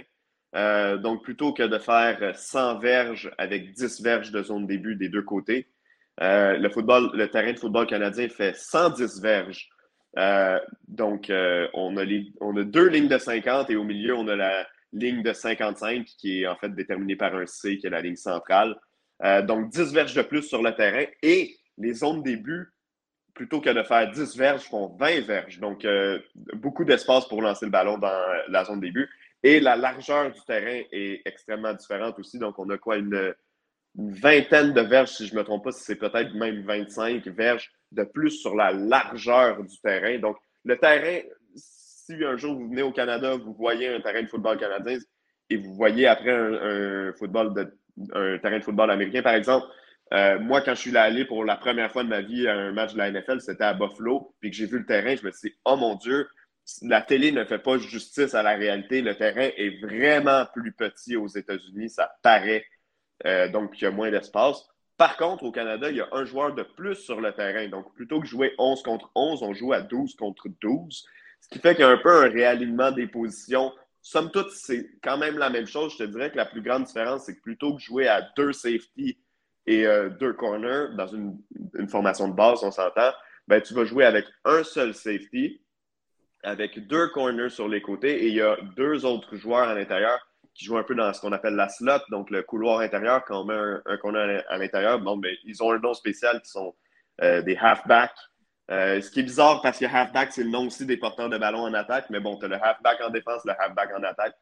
Et euh, ces gars-là, donc, qui sont à l'intérieur. Donc, c'est comme si tu avais quatre corners de chaque côté, deux un peu plus à l'intérieur, deux à l'extérieur, et un seul safety au milieu. Et l'autre différence, je te dirais, avec les joueurs, c'est que les linebackers euh, dans la NFL sont beaucoup plus bâtis et gros euh, parce qu'il y a beaucoup plus de jeux au sol, tandis que dans la Ligue canadienne, il y a beaucoup plus de jeux par la passe, du moins qu'aux États-Unis. Donc, ces joueurs-là sont un peu plus petits et un peu plus athlétiques.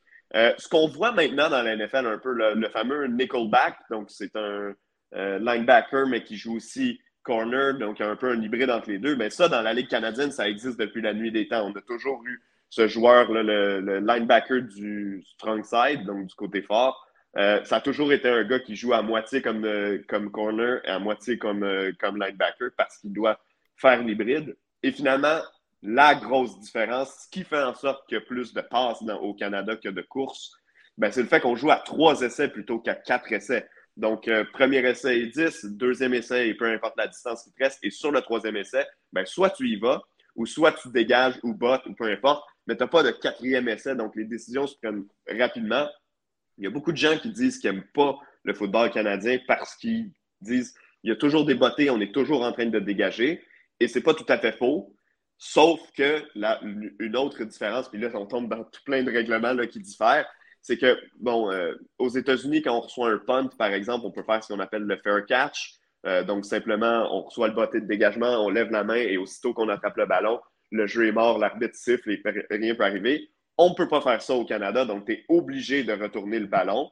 Par contre, il y a une certaine zone délimitée de 10 verges où personne ne peut être dans cette zone-là, les joueurs défensifs, dans la zone au moment où le retourneur prend le ballon. Donc, s'il y a un joueur dans la zone au moment où le ballon est attrapé, ben, il va avoir une pénalité. Mais sinon, tu es obligé de retourner le ballon. Tu ne peux pas simplement lever la main et demander à avoir l'immunité. D'accord. Et en termes, alors en termes de temps de jeu, c'est combien? C'est 12 ou c'est 15 minutes euh, par, euh, par carton?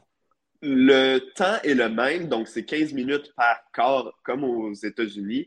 Par contre, il y a une différence, c'est qu'aux États-Unis, disons que, bon, on y va avec un jeu au sol, il reste 4 secondes au match, le joueur tombe au sol, les secondes s'égrènent, 3, 2, 1, 0, le match est terminé. Au Canada, si le ballon est en jeu alors que le, cadran atteint zéro, le joueur tombe au sol, on arrête le jeu, le match est terminé. Par contre, si le joueur tombe au sol, on siffle l'arrêt du jeu, il reste 4 secondes, mais parce que c'est un jeu au sol, les, secondes continuent de s'égrener, on va arriver à zéro et on va jouer un dernier jeu.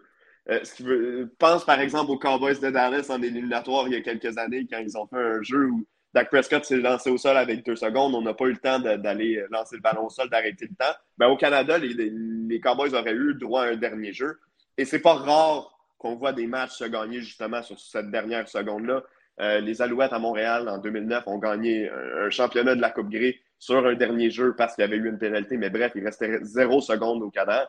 Donc, tu vois, c'est plaisant parce qu'il y a un adage euh, au baseball et dans plein de sports qui dit euh, c'est pas fini tant que c'est pas fini ou c'est pas fini tant que le cadran est pas à zéro. Mais au Canada, au football, c'est pas fini même si le, cadran, est à zéro. Et en termes de points, je crois qu'il y a aussi des différences, si je me trompe pas. Il y en a une euh, et elle fait controverse euh, d'un océan à l'autre. Donc, c'est le simple que ça s'appelle, les, les anglophones l'appellent le rouge. Je ne sais pas d'où le nom rouge existe parce que c'est pas un mot en anglais, la couleur rouge. Ça n'a aucun rapport avec la couleur rouge non plus. Donc, le simple, bref, si tu t'exécutes sur un botté de placement, un field goal pour trois points ou même pour un botté de dégagement, si tu envoies le ballon dans la zone début, euh, et que le ballon sort de la zone début, ou bien si le joueur prend le ballon et pose le, genou au sol, le retourneur dans la zone début, il y a un point qui va à l'équipe qui a botté le ballon. Euh, ce qui fait en sorte qu'en fin de match, euh, tu peux, disons que c'est l'égalité, ou bien tu gagnes par un point. C'est pas seulement d'empêcher l'équipe de marquer, c'est simplement de d'empêcher l'équipe de s'approcher même du centre du terrain. Parce que si l'équipe arrive au centre du terrain, elle peut amener son botteur et lui dire pas besoin de frapper entre les deux poteaux. Fais juste frapper le ballon le plus loin possible. Envoie-le à l'extérieur du terrain par la zone début et on va créer l'égalité ou gagner par un point. Ça s'est déjà vu par le passé. Sinon, écoute, il y a, d'autres règlements par rapport au botté, par exemple. Ça, c'est des situations très rares, mais si vous allez sur YouTube, vous allez en trouver certainement. Euh, si, euh, par exemple, mon équipe est en, est en, possession du ballon et je dois dégager et je l'envoie à ton équipe, mais on est en fin de match, tu reçois le ballon dans la, fond de la zone début, c'est l'égalité. Tu sais que tu n'auras pas le temps de sortir de la zone début parce qu'un joueur de mon équipe va, venir te plaquer. Je te rappelle que la zone début fait 20 verges, donc c'est long de sortir. Euh, tu, dois sortir le ballon absolument, sinon mon équipe va marquer un point. Tu peux rebotter le ballon de l'autre côté, mais à chaque fois, et, ainsi de suite, le ballon peut se frapper 5, 6 fois. C'est extrêmement rare qu'on le voit parce que c'est des situations qui sont uniques souvent au dernier jeu du match. Euh, par contre, euh, seuls les joueurs qui sont derrière le botteur ou derrière le joueur qui botte le ballon peuvent aller le récupérer par la suite. Ce qui donne droit à des situations vraiment cocasses, mais je, vous invite à aller voir sur YouTube. Euh, je vous dirais autour de 2010 ou 2011, un match des Alouettes de Montréal qui était disputé à Toronto, qui s'est terminé sur le dernier jeu du match par une situation justement comme ça où le ballon a été botté trois fois sur le même jeu. Donc, non, c'est assez spécial, c'est assez unique. À chaque fois, il faut qu'on se réexplique les règlements parce qu'on dirait qu'on les oublie à chaque fois. Mais non, c'est une autre différence qu'on a. Il y en a quelques-unes autres là, qui sont plus subtiles. Exemple, euh, un seul pied à l'intérieur du terrain quand on attrape le ballon. On sait que dans la NFL, c'est deux pieds. Euh, la réalité, c'est que la NFL est la seule ligue au monde, du moins en Amérique du Nord, qui demandent les deux points, que ce soit au football canadien, que ce soit au football universitaire canadien ou même dans la NCAA aux États-Unis. C'est un seul pied à l'intérieur pour, euh, pour attraper le ballon. Voilà, voilà. Voilà, ben maintenant vous en savez plus, j'en sais plus aussi, il y a certaines choses que je ne savais pas.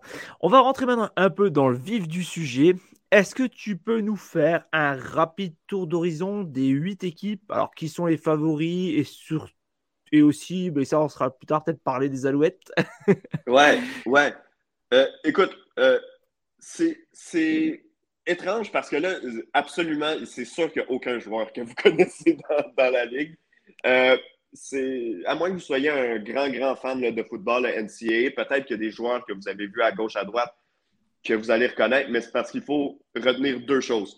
La première, c'est que ce sont des joueurs qui n'ont pas été repêchés dans la NFL, n'ont pas reçu de contrat de joueurs non repêchés dans la NFL, et pour la plupart qui n'ont même pas été invités dans un camp de la NFL parce que euh, sinon, ben, ils attendraient jusqu'au mois d'août pour participer à ce camp-là. Et là, depuis quelques années, on est off, mais quand même, cette année, c'est un facteur qui, euh, qui entre en jeu.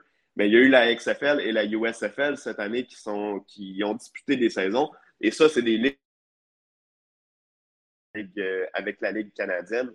Donc, donc à ce niveau-là, c'est sûr que si vous cherchez des joueurs que vous connaissez, vous n'allez pas en trouver beaucoup. Ça arrive à l'occasion. Chad Johnson est venu jouer une saison à Montréal. Johnny Manziel est venu jouer au Canada, pas longtemps, mais il est venu jouer. Euh, mais sinon, si vous êtes en quête de trouver des joueurs que vous connaissez, à moins que vous, soyez grand fan d'une université américaine euh, méconnue ou euh, qui, de Division 2, normalement, vous n'allez pas trouver les joueurs que vous, vous cherchez.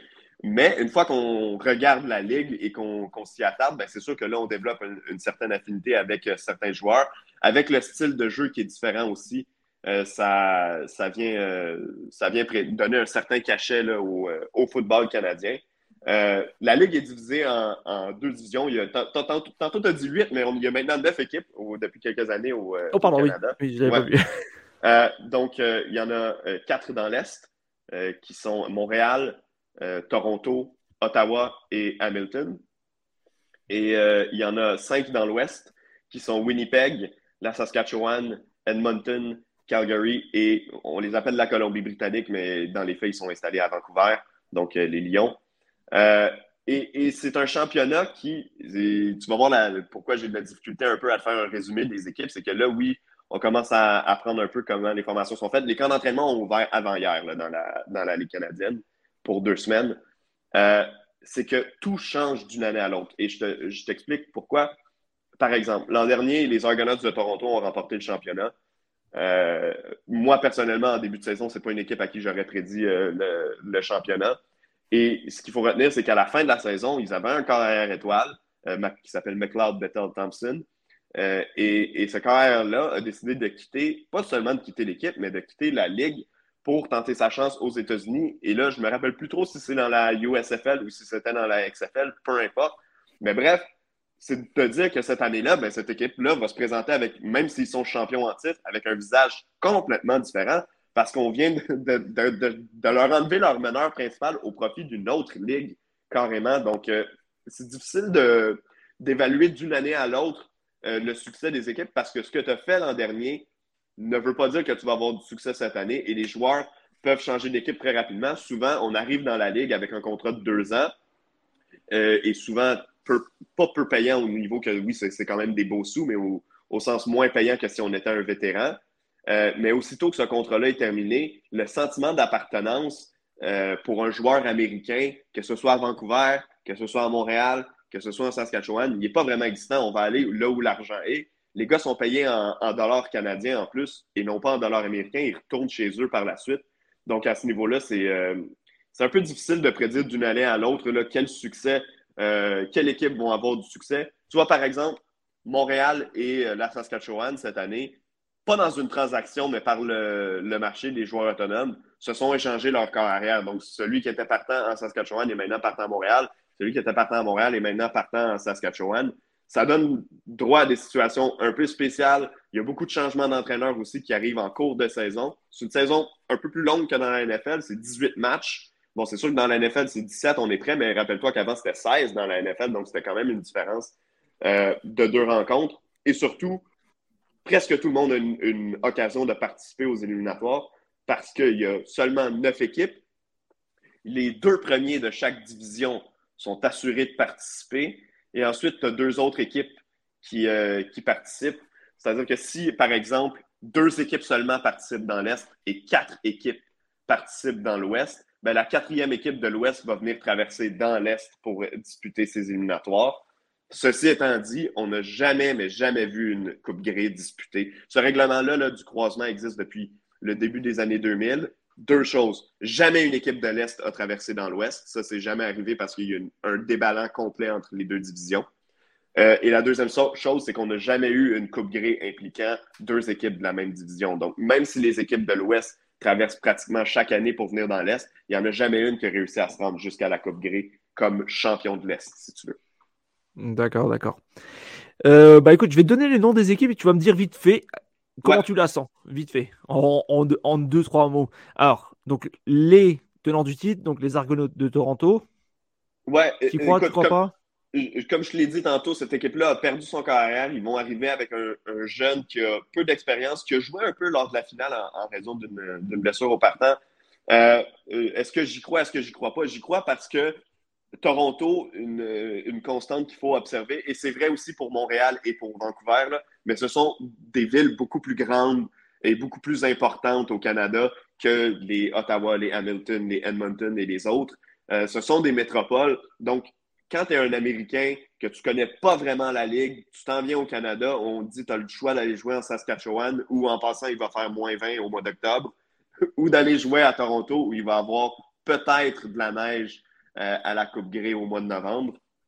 Euh, c'est sûr que c'est des décisions parfois un peu plus faciles à prendre de se diriger vers Toronto. Donc, au niveau du recrutement, Toronto a toujours une certaine facilité et ils vont profiter du fait que l'Est ben, comme à chaque année, l'Est est un peu plus faible. Moi, personnellement, je ne les mets pas comme au, je les mets pas au premier rang dans l'Est cette saison, mais c'est une équipe qui devrait, là, si elle ne participe pas aux éliminatoires, elle va, elle va, tomber juste à court. OK. Seconde équipe, et non des moindres, les Alouettes de Montréal. Alors, est-ce que c'est l'année ou jamais? Ben, moi, je les connais bien, les Alouettes, parce que c'est l'équipe que je couvre euh, en, présentiel euh, depuis euh, deux ans maintenant, mais c'est aussi l'équipe que j'écoutais quand j'étais jeune à la télévision. moi, personnellement, je ne suis pas très optimiste pour la saison des Alouettes cette année, puis je t'explique pourquoi. L'an dernier, on a fait une, belle saison, somme toute, se sont rendus en finale de l'Est, donc en demi-finale de la Coupe Grey. et il y a eu un changement de propriétaire. Et euh, les propriétaires qui étaient là auparavant étaient là depuis deux ou trois ans, deux ans, depuis le début de la pandémie. C'était des gens qu'on ne connaissait pas, qui arrivaient de l'Ontario.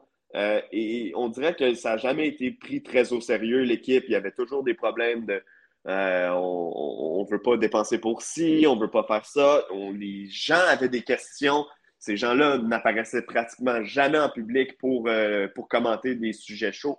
Bref, il y avait un, peu un manque de sérieux, on dirait, au niveau de la direction. Et là, ça a été vendu à un homme qui s'appelle Pierre-Carl Pelado, qui est probablement pas connu en France, mais qui est extrêmement connu au Québec, qui est un homme d'affaires, qui est euh, propriétaire de, Québécois, qui est la plus grande compagnie de médias, si tu veux, euh, euh, au, Québec et une des grandes au Canada, qui va d'ailleurs faire une grande expansion dans le Canada anglais au cours des prochaines années.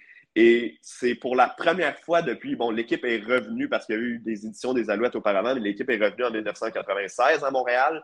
C'est la première fois euh, que les intérêts de l'équipe vont être des intérêts locaux, donc un, propriétaire local. Cependant, la vente a coïncidé avec le moment de la free agency, ce qui fait en sorte que le, directeur général des Alouettes n'a pas eu le feu vert pour dépenser immédiatement de la part des anciens propriétaires qui l'ont bloqué un peu. Et donc, la Free Agency a comme commencé quelques jours trop tard pour Montréal, alors que toutes les autres équipes pouvaient déjà dépenser depuis quelques jours. Bref, grosso modo, tu comprends qu'est-ce que ça fait. Tu n'as pas les premiers choix, tu es en retard sur tout le monde, tu n'as pas le même recrutement que tu veux. Il y a des joueurs étoiles qui sont partis, on n'a pas nécessairement réussi à les remplacer. La bonne nouvelle, c'est que Montréal a une belle formation de base, euh, mais je crois que malheureusement, pour cette raison-là, avec un nouvel entraîneur, avec un nouveau euh, corps arrière en poste, je, pense que ça va être une saison euh, difficile pour Montréal cette année. Mais la bonne nouvelle, comme je te l'ai dit tout à l'heure, c'est que dans la LCF, il y a beaucoup d'équipes qui participent aux éliminatoires. C'est six des neuf équipes qui participent aux éliminatoires. Donc, même si tu connais un mauvais début de saison, il y a toujours moyen de te rattraper. Euh, équipe suivante, les Tiger Cats d'Hamilton. Ouais, Hamilton, euh, qui année après année se fait un devoir d'avoir une équipe extrêmement robuste. Donc, même les années où ils sont un peu moins talentueux, tu le sais, au football, quand tu frappes fort, quand tu donnes des gros coups, souvent en fin de match, c'est payant pour ton équipe. En fin de saison, c'est payant pour ton équipe aussi. Donc, eux, ils, se sont fait une, une réputation avec ça au cours des dernières années. Il faut dire aussi que c'est l'équipe qui a la plus longue disette sans championnat, donc n'ont remporté aucun championnat depuis 1999.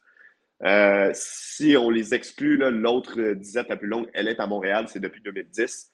Euh, mais bon, donc à Hamilton, les gens sont impatients, ils ont soif de championnat. Et eux, cette année, ce qu'ils ont fait, euh, ils ont procédé à un changement aussi au poste de carrière. Ils sont allés chercher un, jeune homme qui est connu au Canada, mais encore là, peu connu en dehors du Canada, qui s'appelle Levi Mitchell, qui est un vétéran, qui est un des, probablement un des très bons carrières dans l'histoire de la Ligue, mais qui s'en vient un peu vieux. Il a passé toute sa carrière avec les Stampeders de Calgary, a remporté deux championnats, a participé à plusieurs finales de la, de la Coupe Grey. Euh, et puis là, depuis deux ans, je te dirais, ça a beaucoup ralenti. Les blessures, euh, le fait que l'équipe à Calgary était un peu moins bonne, et on a décidé de passer à autre chose. Il a été échangé à Hamilton. Euh, et, là, c'est un peu ça le point d'interrogation. Est-ce qu'il peut rebondir? Parce que ça s'est vu dans le passé des carrières qu'on se disait Ah, il est devenu vieux, ça fait deux ans qu'il ne performe plus, arrive avec une nouvelle équipe et un regain d'énergie. Ça, s'est vu par le passé. Donc, euh, je le souhaite à Bolivar Mitchell, je le souhaite aux partisans des Tiger Cats euh, également. Ceci étant dit, est-ce que j'y crois? On dirait, on dirait que j'ai de la difficulté. sauf que comme personne entre Montréal et Toronto non plus se démarquait selon moi, ben, ça revient un peu à la même chose pour Hamilton. Ils vont avoir une occasion de se battre dans, euh, dans l'Est pour une place en éliminatoire. Et, puis l'autre équipe qui reste, mais là, je vais te laisser l'introduire, mais ce sont mes champions de l'Est pour cette année. D'accord. Les Rouges et Noirs d'Ottawa, si je me je te raconte pas de bêtises. Exact. Donc, rouge, et Noir en français, les Red Blacks en anglais. Euh, euh, c'est la seule équipe qui trouve le moyen de se faire appeler différemment en français et en anglais. Donc, il y a vraiment deux logos qui existent, un en français, un en anglais. Moi, j'ai couvert cette équipe-là quand j'étais jeune, pendant deux ou trois ans. Euh, pendant que j'étais aux études, en fait, je, couvrais les activités à Ottawa des, des Red Blacks. Et euh, je pense que cette année, après quelques années extrêmement difficiles, ils sont arrivés dans la Ligue en 2014. Première année difficile. Ensuite, une des meilleures équipes de la Ligue ont remporté, euh, sont allés en finale la deuxième année, remporté le championnat la troisième année, sont retournés en finale quelques années plus tard, et là, tout s'est effondré. Depuis, euh, depuis 3-4 ans maintenant, c'est une équipe moribonde, probablement la pire de toute la Ligue. Et l'an passé, ils ont fait des acquisitions intéressantes pour rebondir. En début de saison, on perdait des matchs très offensif. On marquait beaucoup de points, mais on n'était pas capable de gagner. Et là, tous les joueurs vedettes, un par un, se sont blessés. Ce qui fait en sorte que cette équipe-là a encore terminé dans la carte de la Ligue canadienne de football. Mais pour moi, c'est encore une bonne équipe. Cette année, là, je le vois au camp d'entraînement, je les vois couper des bons joueurs. Puis ça, normalement, c'est un bon signe quand tu coupes des bons joueurs. Ça veut dire que tu as d'autres bons joueurs qui poussent derrière eux et que tu as un aliment talentueux. S'ils restent en santé, pour moi, c'est l'équipe qui a le plus gros upside dans l'Est, donc les meilleures chances de terminer euh, au premier rang. Ils vont marquer beaucoup de points. Je ne suis pas prêt à dire ça des autres équipes dans l'Est. Puis si tu réussis à marquer 25-30 points à tous les matchs, ben, euh, par la force des choses, tu risques de gagner la plupart de tes rencontres. Ok, on va passer maintenant à la division Ouest. On va attaquer avec les Blue Bombers de Winnipeg, qui avaient terminé d'ailleurs avec la meilleure fiche en saison régulière 15 victoires, 3 défaites. Oui, exact. Et qui avaient remporté les deux années précédentes la Coupe Grey. Euh, et eux, écoute, ne l'avaient pas gagné depuis 1989, même 1988 peut-être. Bref, ça faisait 30 ans qu'ils n'avaient pas remporté de championnat dans une ligue qui joue à 9 ou 8 équipes.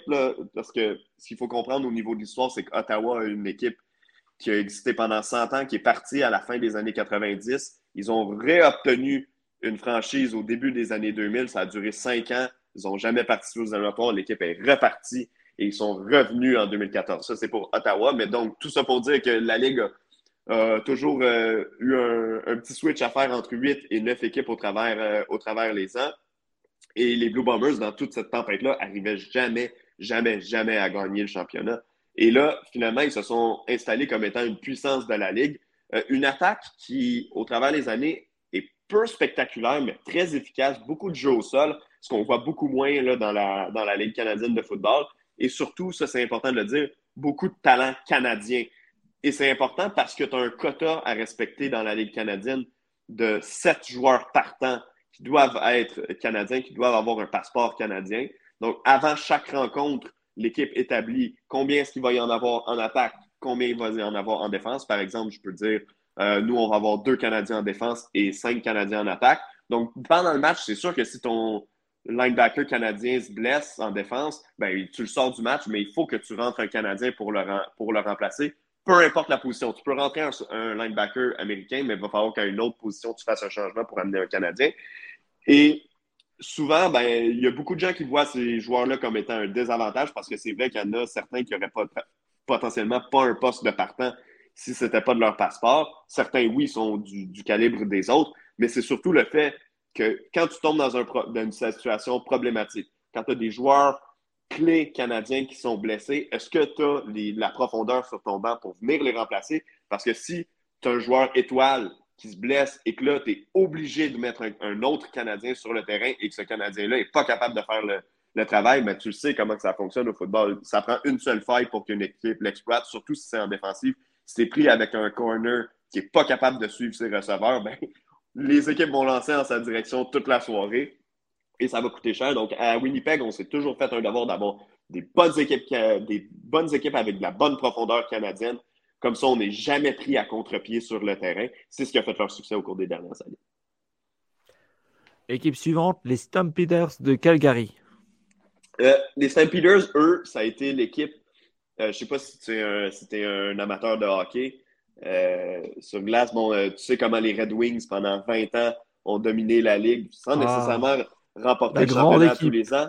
Ouais, la grande équipe, euh, d'Européens, donc des, Red Wings. Ben, à Calgary, ça a été un peu ça pendant les années 2000-2010 euh, et, même encore à ce jour. On, recrute bien de jeunes joueurs qui arrivent sur un contrat pas super lucratif. Ces joueurs-là se démarquent, deviennent des vedettes, signent des gros contrats ailleurs dans la ligue euh, avec de gros sous. Et Calgary, à chaque année, réussit à réembaucher des nouveaux joueurs et à refaire des nouvelles vedettes. Donc, euh, c'est un, euh, duo là, de directeur général-entraîneur qui est là depuis longtemps. Leur directeur général était même John. Legal, était même entraîneur avant avec cette équipe-là dans les années 2000. Donc, une certaine tradition bâtie là-bas.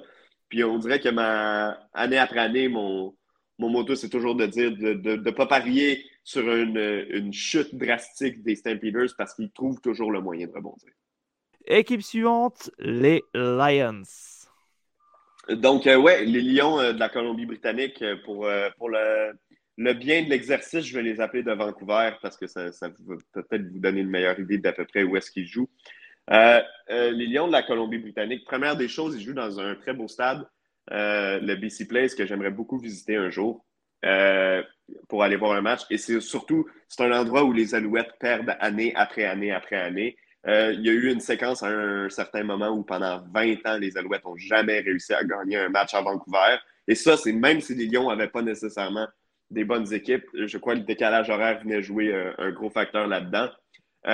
mais les Lions, écoute, eux, leur principal problème, c'est que l'an dernier, ils, ont, ils avaient un corps arrière canadien, ce qui est plus que rare. Donc, on ne trouve jamais ça. Dans la NFL, cherchez-en pas. Il n'y en a pas des carrières canadiens. Il y en a nulle part. Même dans la Ligue canadienne, il n'y en a pas des carrières canadiens, ou du moins pas des partants. Ben, lui, c'en était un. Il s'appelait Nathan Rourke. Euh, et c'était le partant des Lions. Donc, il y avait eu une année comme seconde l'année précédente. Et là, l'année dernière, comme partant, il a fait flèche de tout bois, extrêmement bon. Sauf que le problème pour les Lions, c'est qu'il a été un peu trop bon et il a été recruté dans la NFL, donc par les Jaguars de Jacksonville. Euh, en principe, il devrait être le second à Trevor Lawrence cette année à Jacksonville et ça a laissé les mains vides au Lyon qui, euh, en cours de saison l'an passé, avait prévu le coup, avait transigé avec Montréal pour aller chercher un carrière qui s'appelle Vernon Adams Jr., qui, euh, qui, a été le partant à Montréal pendant quelques saisons. Ça, c'est une équipe, écoute, pour laquelle j'ai de la difficulté à établir tout de suite euh, à établir tout de suite comment est-ce que ça va se passer parce que Vernon Adams, c'est un, c'est loin d'être un métronome capable de connaître le meilleur et le pire à même un match de football. Donc, euh, de lancer euh, une passe ultra précise ou de faire un grand jeu avec ses jambes, mais de lancer une interception complètement stupide sur le jeu suivant. mais si on prend l'alignement en tant que tel, de bonnes lignes, autant en attaque qu'en défense, ça au football américain, canadien, même en Europe, peu importe où est-ce qu'on est, c'est toujours gagnant d'avoir des, des, euh, lignes offensives, défensives qui sont extrêmement robustes et ils en ont une à, à, BC. Donc, euh, écoute, je ne me positionnerai pas à savoir où est-ce qu'ils vont terminer. Ils ne termineront pas dernier dans l'Ouest, ils ne termineront pas premier dans l'Ouest non plus. Ils vont terminer quelque part entre les deux. D'accord. Quatrième, équipe de la division Ouest, les Rough Riders. Désolé pour mon accent. non, c'est correct. Hey, ah, écoute, les Rough Riders de la Saskatchewan, et là, l'anecdote, c'est l'anecdote préférée de tout partisan de, football canadien quand on rencontre quelqu'un qui ne suit pas nécessairement le championnat-là. Mais non seulement ce nom-là est difficile à prononcer, mais auparavant, il y avait deux équipes qui s'appelaient les Rough Riders. Donc, les Rough Riders de la Saskatchewan en un mot. Et la première équipe à Ottawa, qui a existé pendant plus de 100 ans, s'appelait les Rough Riders d'Ottawa, mais Rough Riders en deux mots. Donc, dans un championnat à neuf équipes, ils ont trouvé le moyen d'en avoir deux qui s'appelaient pareil. Ça, c'était assez spécial. Évidemment, ça a été balayé par la suite. Il y a eu les Renegades à Ottawa, maintenant le Rouge et Noir, Red Blacks. Donc, euh, donc non, écoute, mais si on prend l'équipe en tant que telle, euh, c'est drôle parce qu'il y a un parallèle à faire encore une fois avec Montréal. C'est que leur carrière, Trevor Harris, était carrière euh, des, des Alouettes lors de la dernière saison et demie, je te dirais. Euh, a décidé de s'en aller vers la Saskatchewan. Ils ont un, entraîneur important en attaque pour le jeu au sol, André Bolduc, qui est un Québécois, qui était avec les Alouettes aussi jusqu'à l'an dernier. Euh, et c'est une équipe qui doit remonter d'une équipe d'une saison, par contre, qui a été extrêmement décevante l'an dernier. Et ce qu'il faut mentionner sur les Rough Riders, c'est que c'est un endroit où la culture football canadien est différente qu'ailleurs au Canada. Et je m'explique, j'explique pourquoi. Il n'y a pas d'équipe de la Ligue nationale de hockey euh, en Saskatchewan. En fait, il n'y a rien de majeur. C'est la seule équipe professionnelle de toute la province. Donc, les gens sont complètement, mais complètement fous. Le stade est toujours plein. C'est la seule équipe qui engrange des revenus importants année après année, qu'ils aient une bonne saison ou une mauvaise saison. Euh, la communauté de la Saskatchewan est propriétaire de l'équipe, donc les redevances vont directement à la communauté. Et je me souviens qu'il y a une dizaine d'années maintenant, à l'occasion de la centième Coupe Grey, euh, il y avait eu une série de documentaires pour célébrer les 100 ans euh, du, du, trophée. Et il y en avait un sur les Rough Riders en Saskatchewan. Et une personne sur deux, si je ne me trompe pas, c'est peut-être une personne sur quatre, mais il me semble que c'est une personne sur deux, lorsqu'elle décède, demande que dans son cercueil, il y ait un ballon ou un drapeau des Rough Riders avec lui enterré. Donc les gens sont vraiment fous, fous, fous de cette équipe-là. Si vous regardez à la télé, vous allez voir les gens, l'équipe joue en vert, bien sûr, et euh, les gens découpent des melons d'eau, donc des, euh, des, des, pastèques que vous appelez. Ouais, on découpe la pastèque, puis on se met un chapeau sur la tête, donc c'est un peu une mode là-bas. Euh, c'est non, c'est assez spécial, mais c'est un marché différent des autres. Ça aussi, c'est un stade, le, Mosaic Stadium, que j'aimerais beaucoup visiter. Euh, donc, euh, ce qu'il faut noter, la dernière chose, c'est que la saison se finit quand même tôt là, au football canadien, comparativement à la NFL, la Coupe Grey qui est disputée aux, alentours du 20 novembre d'habitude. Mais en Saskatchewan, il fait froid en novembre. Ça, je peux vous le confirmer. Là. On, on voit du moins 30, du moins 35 c'est dans les prairies, donc pas de montagne, donc ils vendent beaucoup aussi. Donc, j'ai des, amis qui ont travaillé là-bas ou j'ai des amis qui habitent encore là-bas pour le travail. Puis euh, non, tu vois qu'au mois déjà de septembre, là, on s'habille plus pareil à Montréal qu'à Régina. Et enfin, la dernière, donc, alors j'ai les Elks, c'est ça? Ouais, les Elks, euh, qui, euh, qui s'appelaient auparavant les Esquimaux d'Edmonton, qui ont changé de nom euh, c'est la version canadienne donc des Redskins de Washington qui deviennent les Commanders. Au Canada, on a les, euh, les Esquimaux qui sont devenus euh, les, les, Elks, qui jouent dans un énorme stade, ce, qui est, ce qui est drôle à dire parce qu'ils jouent vraiment pas dans la plus grande des villes à Edmonton, un autre endroit où il fait extrêmement froid. il y a un stade de, si je ne me trompe pas, 60 000 personnes quand même au Commonwealth Stadium, donc qui est, qui est énorme les Elks, ça a été quelques années un peu plus difficiles au cours euh, des euh, dernières euh, saisons. On n'avait pas de solution au poste de carrière. C'est ce qui leur a fait très mal. Puis, tu es un fan de NFL, tu le sais, une équipe de la NFL qui n'a pas de carrière, qui est capable de faire le travail, ben, elle ne peut pas performer. Ben, imagine si on donnait seulement deux essais en attaque à ton équipe en plus pour aller chercher le premier essai. C'est encore plus difficile. Donc, donc non, pour Edmonton, ben, c'est un peu cette quête-là. Et la vérité, c'est que je ne peux pas te dire est-ce qu'ils en ont trouvé un cette année? Ils n'en ont pas trouvé un vétéran cette année. Mais ça se peut qu'il y ait un jeune qui arrive de l'université que personne ne connaît parce qu'il joue dans une division 2 NCA, qui s'en vienne, qui passe une année sur l'équipe d'entraînement et qui débarque. Ben, c'est un nouveau nom d'un joueur vedette, mais absolument personne ne le connaît. Puis c'est pas parce que les gens connaissent pas leur football ou c'est pas parce que les gens font pas leur recherche, c'est parce que ces gars-là sont véritablement des inconnus pour la plupart quand ils arrivent. D'accord. Et donc, euh, du coup, pour la division Ouest, pour toi, ça serait qui le, favori? Euh, Présentement, écoute, Winnipeg, année après année, c'est difficile de, parier contre eux. Euh, Calgary également, sauf que je, personnellement, je vais y aller avec Winnipeg cette année. D'accord. Et le vainqueur de la Coupe Grey? Le vainqueur de la Coupe Grey, oh, là, tu m'en poses une bonne. Écoute, je vais y aller avec Winnipeg. Il y a une chose qu'il faut, qu'il faut prendre en note, par contre, remporter sa division, au football canadien est loin de t'assurer de participer à la Coupe Grey. Euh, en fait, si tu participes, euh, si tu remportes ta division, automatiquement, tu vas participer à la finale de division, donc la demi-finale. Euh, mais c'est pas rare qu'on voit une autre équipe qui est venue jouer la semaine qui a joué la semaine précédente, parce que les, donc les, les champions de division ont une semaine de congé, venir surprendre sur la route leur, leur, adversaire pour aller jusqu'à la Coupe Grey. Personnellement, dans l'Est, je suis assez confiant qu'Ottawa est la meilleure équipe présentement. On verra dans, quatre semaines, peut-être que je me serai tiré dans le pied. Peut-être qu'il y a des joueurs vedettes qui vont éclore à gauche ou à droite dans une équipe qui vont me faire mentir. Mais présentement, pour moi, je sens vraiment qu'Ottawa en santé est la meilleure équipe dans l'Est et je les enverrai à la Coupe Grey. Dans l'Ouest, par contre, est-ce que ce sera Calgary? Est-ce que ce sera Saskatchewan? Est-ce que ce sera Winnipeg? Ça, c'est une excellente question. Donc, par le fait que je suis plus sûr avec mon, choix d'Ottawa pour ne serait-ce que participer au match, je vais y aller avec Ottawa comme champion. D'accord. Ok.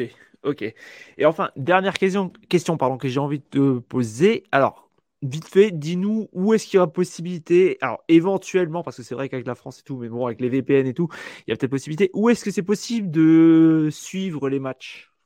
Ouais, euh, écoute, comme je l'ai dit en ordon, euh, je ne suis pas sûr à 100% de où est-ce qu'en France ça va être accessible, par exemple. Cependant, je peux vous dire, si vous avez accès à RDS, euh, le réseau des sports où moi je travaille, assuré, il va y avoir tous les matchs des Alouettes, ça c'est sûr et certain. Il va y avoir tous les matchs éliminatoires, peu importe les équipes, ça c'est sûr et certain. Il va y avoir énormément de matchs d'Ottawa aussi. Je pense qu'on diffuse sur les 18 matchs, je pense qu'on en diffuse au moins 10 d'Ottawa. Euh, et il y a des matchs qu'on diffuse aussi là, au travers de la Ligue, donc à gauche, à droite, euh, une fois par semaine, on prend un autre match dans la Ligue et on le diffuse. Euh, donc peu importe. Ça, c'est en français. En anglais, maintenant, si vous avez accès à TSN, qui est dans le fond la version anglophone de RDS, c'est la même compagnie qui est propriétaire, Bell Media. Le logo est vraiment. En fait, RDS et TSN, si vous faites vos recherches un peu, c'est le même logo que ESPN aux États-Unis, mais seulement les lettres qui changent pour RDS, TSN. Euh, TSN, eux, sont euh, le diffuseur officiel et donc, eux diffusent tous les matchs sans exception de la Ligue canadienne. Et ce qui est bien avec la Ligue canadienne, c'est que pour que TSN puisse tous les diffuser, les matchs ne peuvent pas s'empiéter un sur l'autre. Donc, il n'y a jamais de match disputé en même temps. Et quand il y en a, disons, un à 13h, un à 16h, ben, le match de 16h ne commence pas tant que le match de 13h n'est pas terminé pour être sûr qu'on puisse assurer la diffusion. Souvent aussi parce que parfois, c'est le même descripteur qui fait les deux matchs, donc on ne veut pas manquer rien.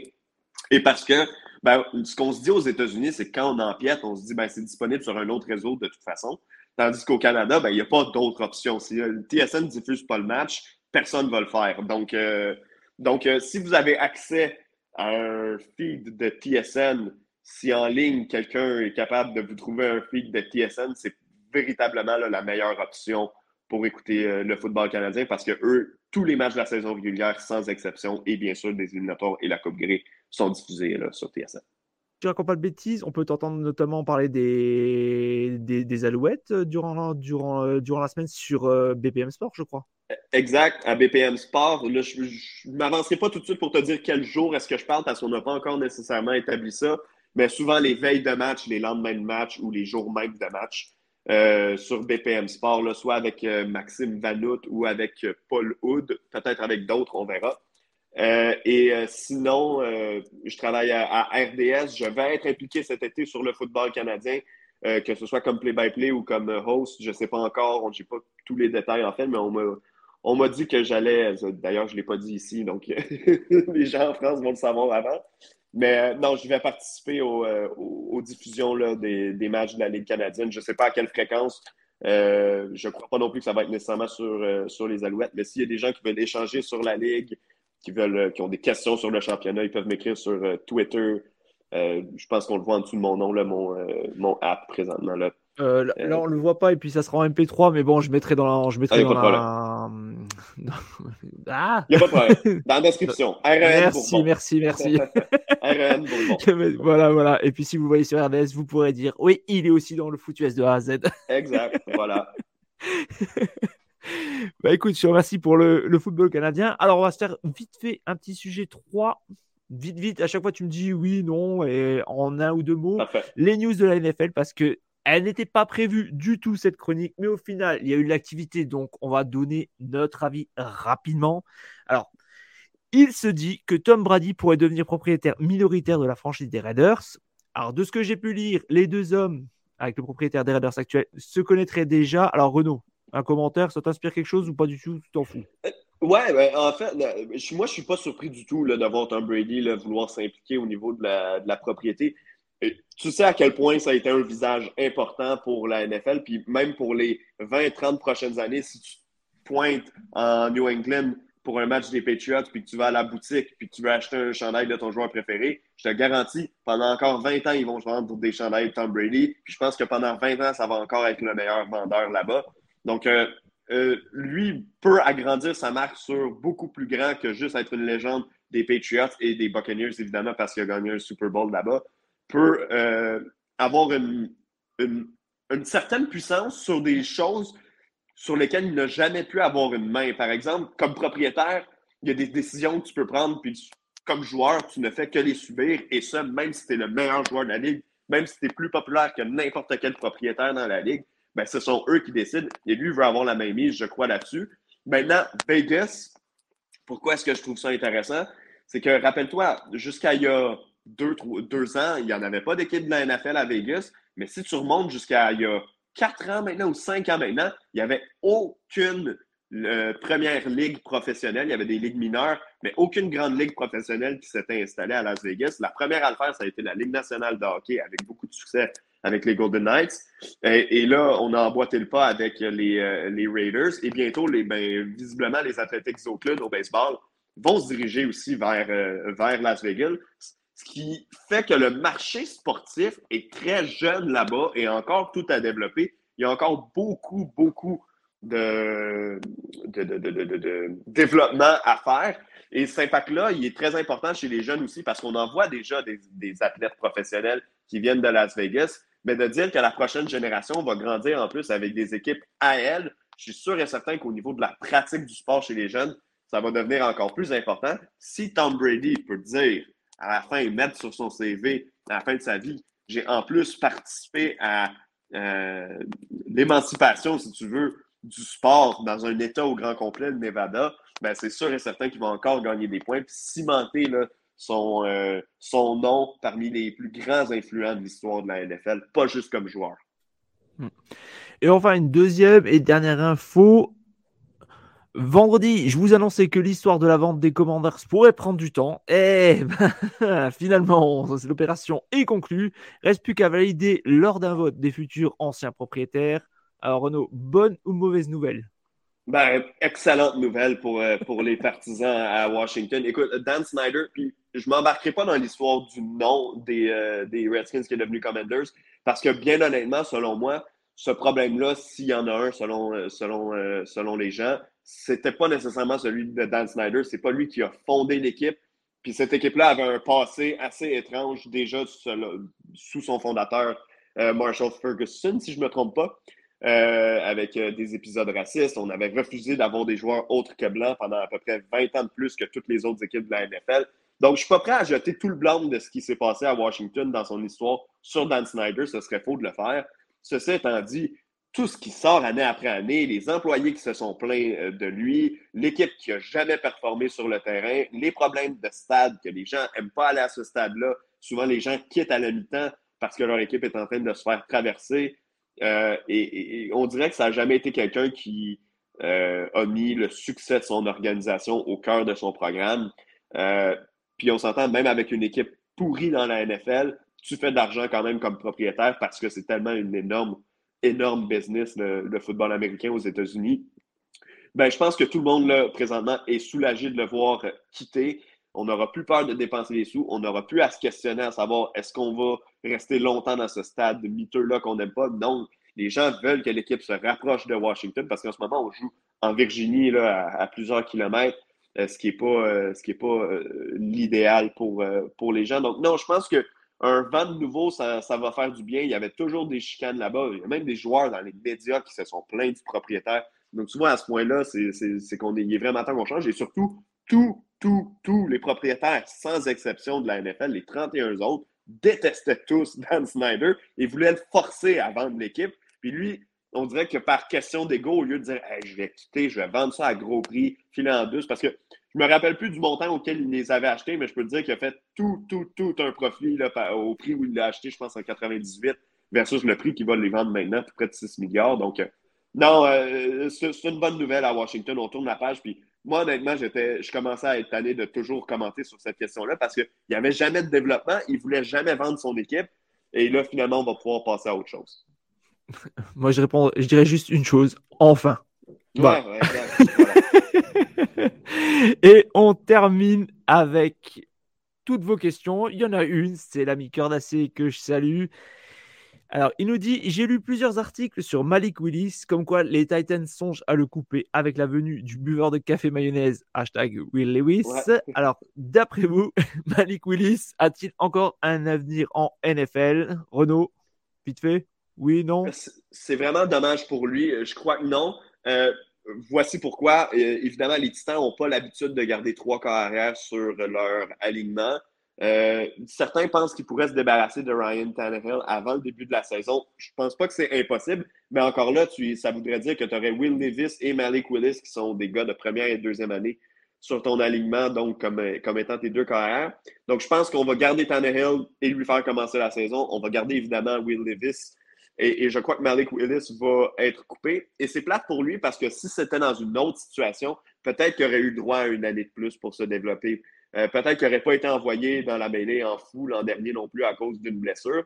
Et il n'a pas eu de succès sur le terrain. On l'a vu, c'était extrêmement difficile de passer le ballon pour lui, euh, même si c'est un athlète formidable lorsqu'il court avec le ballon. J'espère qu'une équipe va lui donner une chance pour qu'il puisse se développer peut-être dans un, comme un, gars de rôle, dont entrer comme un, un, wildcat une fois de temps en temps. Je ne pense pas que ça allait être un partant de toute façon quelque part. Mais tu sais, c'est des situations comme ça, comme celle de Josh Rosen, par exemple, il y a quelques années, qui était avec les Cards, qui, qui s'est fait envoyer un an plus tard à Miami et tout.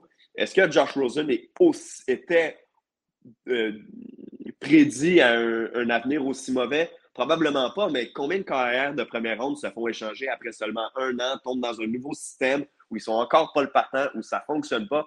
Puis là, c'est comme si les, mauvaises nouvelles, les, les, bâtons dans les roues s'étaient accumulés pour lui probablement, je te dis pas que Josh Rosen serait devenu un carrière vedette, mais probablement qu'il aurait connu au moins une carrière plus, une carrière plus respectable, qui serait aujourd'hui dans un poste beaucoup plus respectable qu'à essayer de se battre pour des places sur des euh, équipes de pratique année après année. Mm. Ouais, c'est vrai que sa situation va être un peu spéciale. Moi, personnellement, je pense qu'il va quand même encore rester une saison. Je pense que Tannehill, il va peut-être être devant. Lui, il va être derrière, enfin, il va être en second. Et puis, le, nouveau arrivant dont j'ai nouvé le nom, Will Lewis, je pense qu'ils vont vraiment le couver cette année parce qu'il n'y aura, aura, pas grand chose à prouver. Ouais. Et puis, ils vont le former tranquillement une première saison sur le banc. Et puis, il, prendra l'année prochaine. Donc, ouais, non, je, pense que Mike Willis va rester encore une saison. Et puis après, on verra avec l'histoire de Ryan Tannehill et tout, qu'est-ce que, qu'est-ce que ça va donner. Ouais, exact. Mais c'est, c'est la dernière année de contrat de Ryan Tannehill. Puis, moi, honnêtement, je ne suis pas fermé à l'idée. Je ne pense pas que les Titans vont le faire, mais je ne vois pas pourquoi ce serait une mauvaise idée de s'en débarrasser tout de suite parce qu'il y a des équipes qui, avec un carrière comme Ryan Tannehill, pourraient atteindre le seuil de la respectabilité. Je pense par exemple à Atlanta. Euh, et puis je ne pense pas à Atlanta comme étant une formation qui peut aspirer au Super Bowl, loin de là. Mais on a parlé tantôt de la faiblesse de leur division. Tampa Bay, c'est pas fort. Les Saints, peut-être, mais encore là, c'est pas une puissance. Euh, même chose avec les Panthers de la Caroline. Mais avec les, ajouts qu'ils ont fait au repêchage puis durant la free agency à Atlanta, si on avait un carrière potable à Ryan Tannehill, mais on peut peut-être penser aux éliminatoires parce que la NFC est faible, puis notre division est faible aussi. Si on gagne les matchs euh, intra-division, tout est permis comme espoir. Avec Desmond Ritter, on dirait que j'ai de la misère à y croire. Ceci étant dit, je ne les blâme pas de vouloir y aller essayer le jeune et de répondre à leurs questions par rapport à, Raider plutôt que d'y aller avec Tannehill puis d'avoir encore des questions sur Raider par l'avenir parce que Tannehill sera juste là pour un an. Hmm. Voilà, voilà. Ben écoute, j'espère qu'on a répondu à ta question, cœur d'acier. Et voilà, c'est la fin de cet épisode. Alors franchement, Renaud, un grand merci à toi d'être venu et de te joindre à l'aventure. Ça fait vraiment plaisir de t'accueillir. Ça fait un an à peu près qu'on se parle et que tu es venu pour la première fois. On avait déjà eu des gros lags à l'époque. ouais, ouais, ouais, exact. Est-ce que, est que tu peux nous, d'ailleurs, nous rappeler vite encore où est-ce qu'on peut t'entendre, te voir éventuellement? Absolument, avec euh, Max Vanout, donc à BPM Sport, dans l'émission L'Estrade. Euh, les chroniques présentement ne sont pas nécessairement régulées parce qu'on est en saison morte de football, mais avec les camps d'entraînement qui viennent d'ouvrir dans la Ligue canadienne de football, là, ça devrait être de plus en plus fréquent sur les différentes émissions donc, de la grille à surveiller là, cet été à BPM Sport et pour le football canadien à RDS. Encore une fois, je ne peux pas nommer les matchs précisément, là, mais tout ce qui concerne Alouette ou euh, football canadien cet été là, à RDS comme à BPM Sport, là, je, vais être, euh, je vais être au rendez-vous. Voilà. Et euh, bah, d'ailleurs, les gens peuvent, aussi venir te parler sur Twitter. Donc, Absolument. ça sera dans la description, donc n'hésitez pas. Il est très sympa, je vous le confirme. Ça, ça me fait plaisir. Si vous avez des questions, vous pouvez m'écrire en privé, vous pouvez m'écrire sur le fil aussi, il n'y a pas de problème. Le à commercial at REN Bourbon. Voilà, voilà. Et encore une fois, un très grand merci à vous tous. Ça a été une saison de dingue. On est déjà en train de préparer la saison prochaine, comme vous pouvez voir. Et croyez-moi, vous allez en avoir beaucoup, beaucoup plus. Donc surveillez bien les réseaux sociaux. Retour prévu pour mi-juillet normalement. Renaud, nous, on se retrouve début septembre pour piquer des jazettes et aussi un peu se chicaner, notamment sur nos deux franchises. Certainement. semaine 2, semaine 2. semaine 2, ça commence. On vous souhaite une bonne semaine à vous tous. On vous souhaite un bon repos. Et sur ce, on vous dit ciao la team Vous aimez notre travail? Alors n'hésitez pas à laisser un commentaire, des likes, à partager. Et si vous voulez nous aider encore plus, un petit tips est toujours apprécié. Merci à tous pour votre fidélité. Sur ce, ciao la team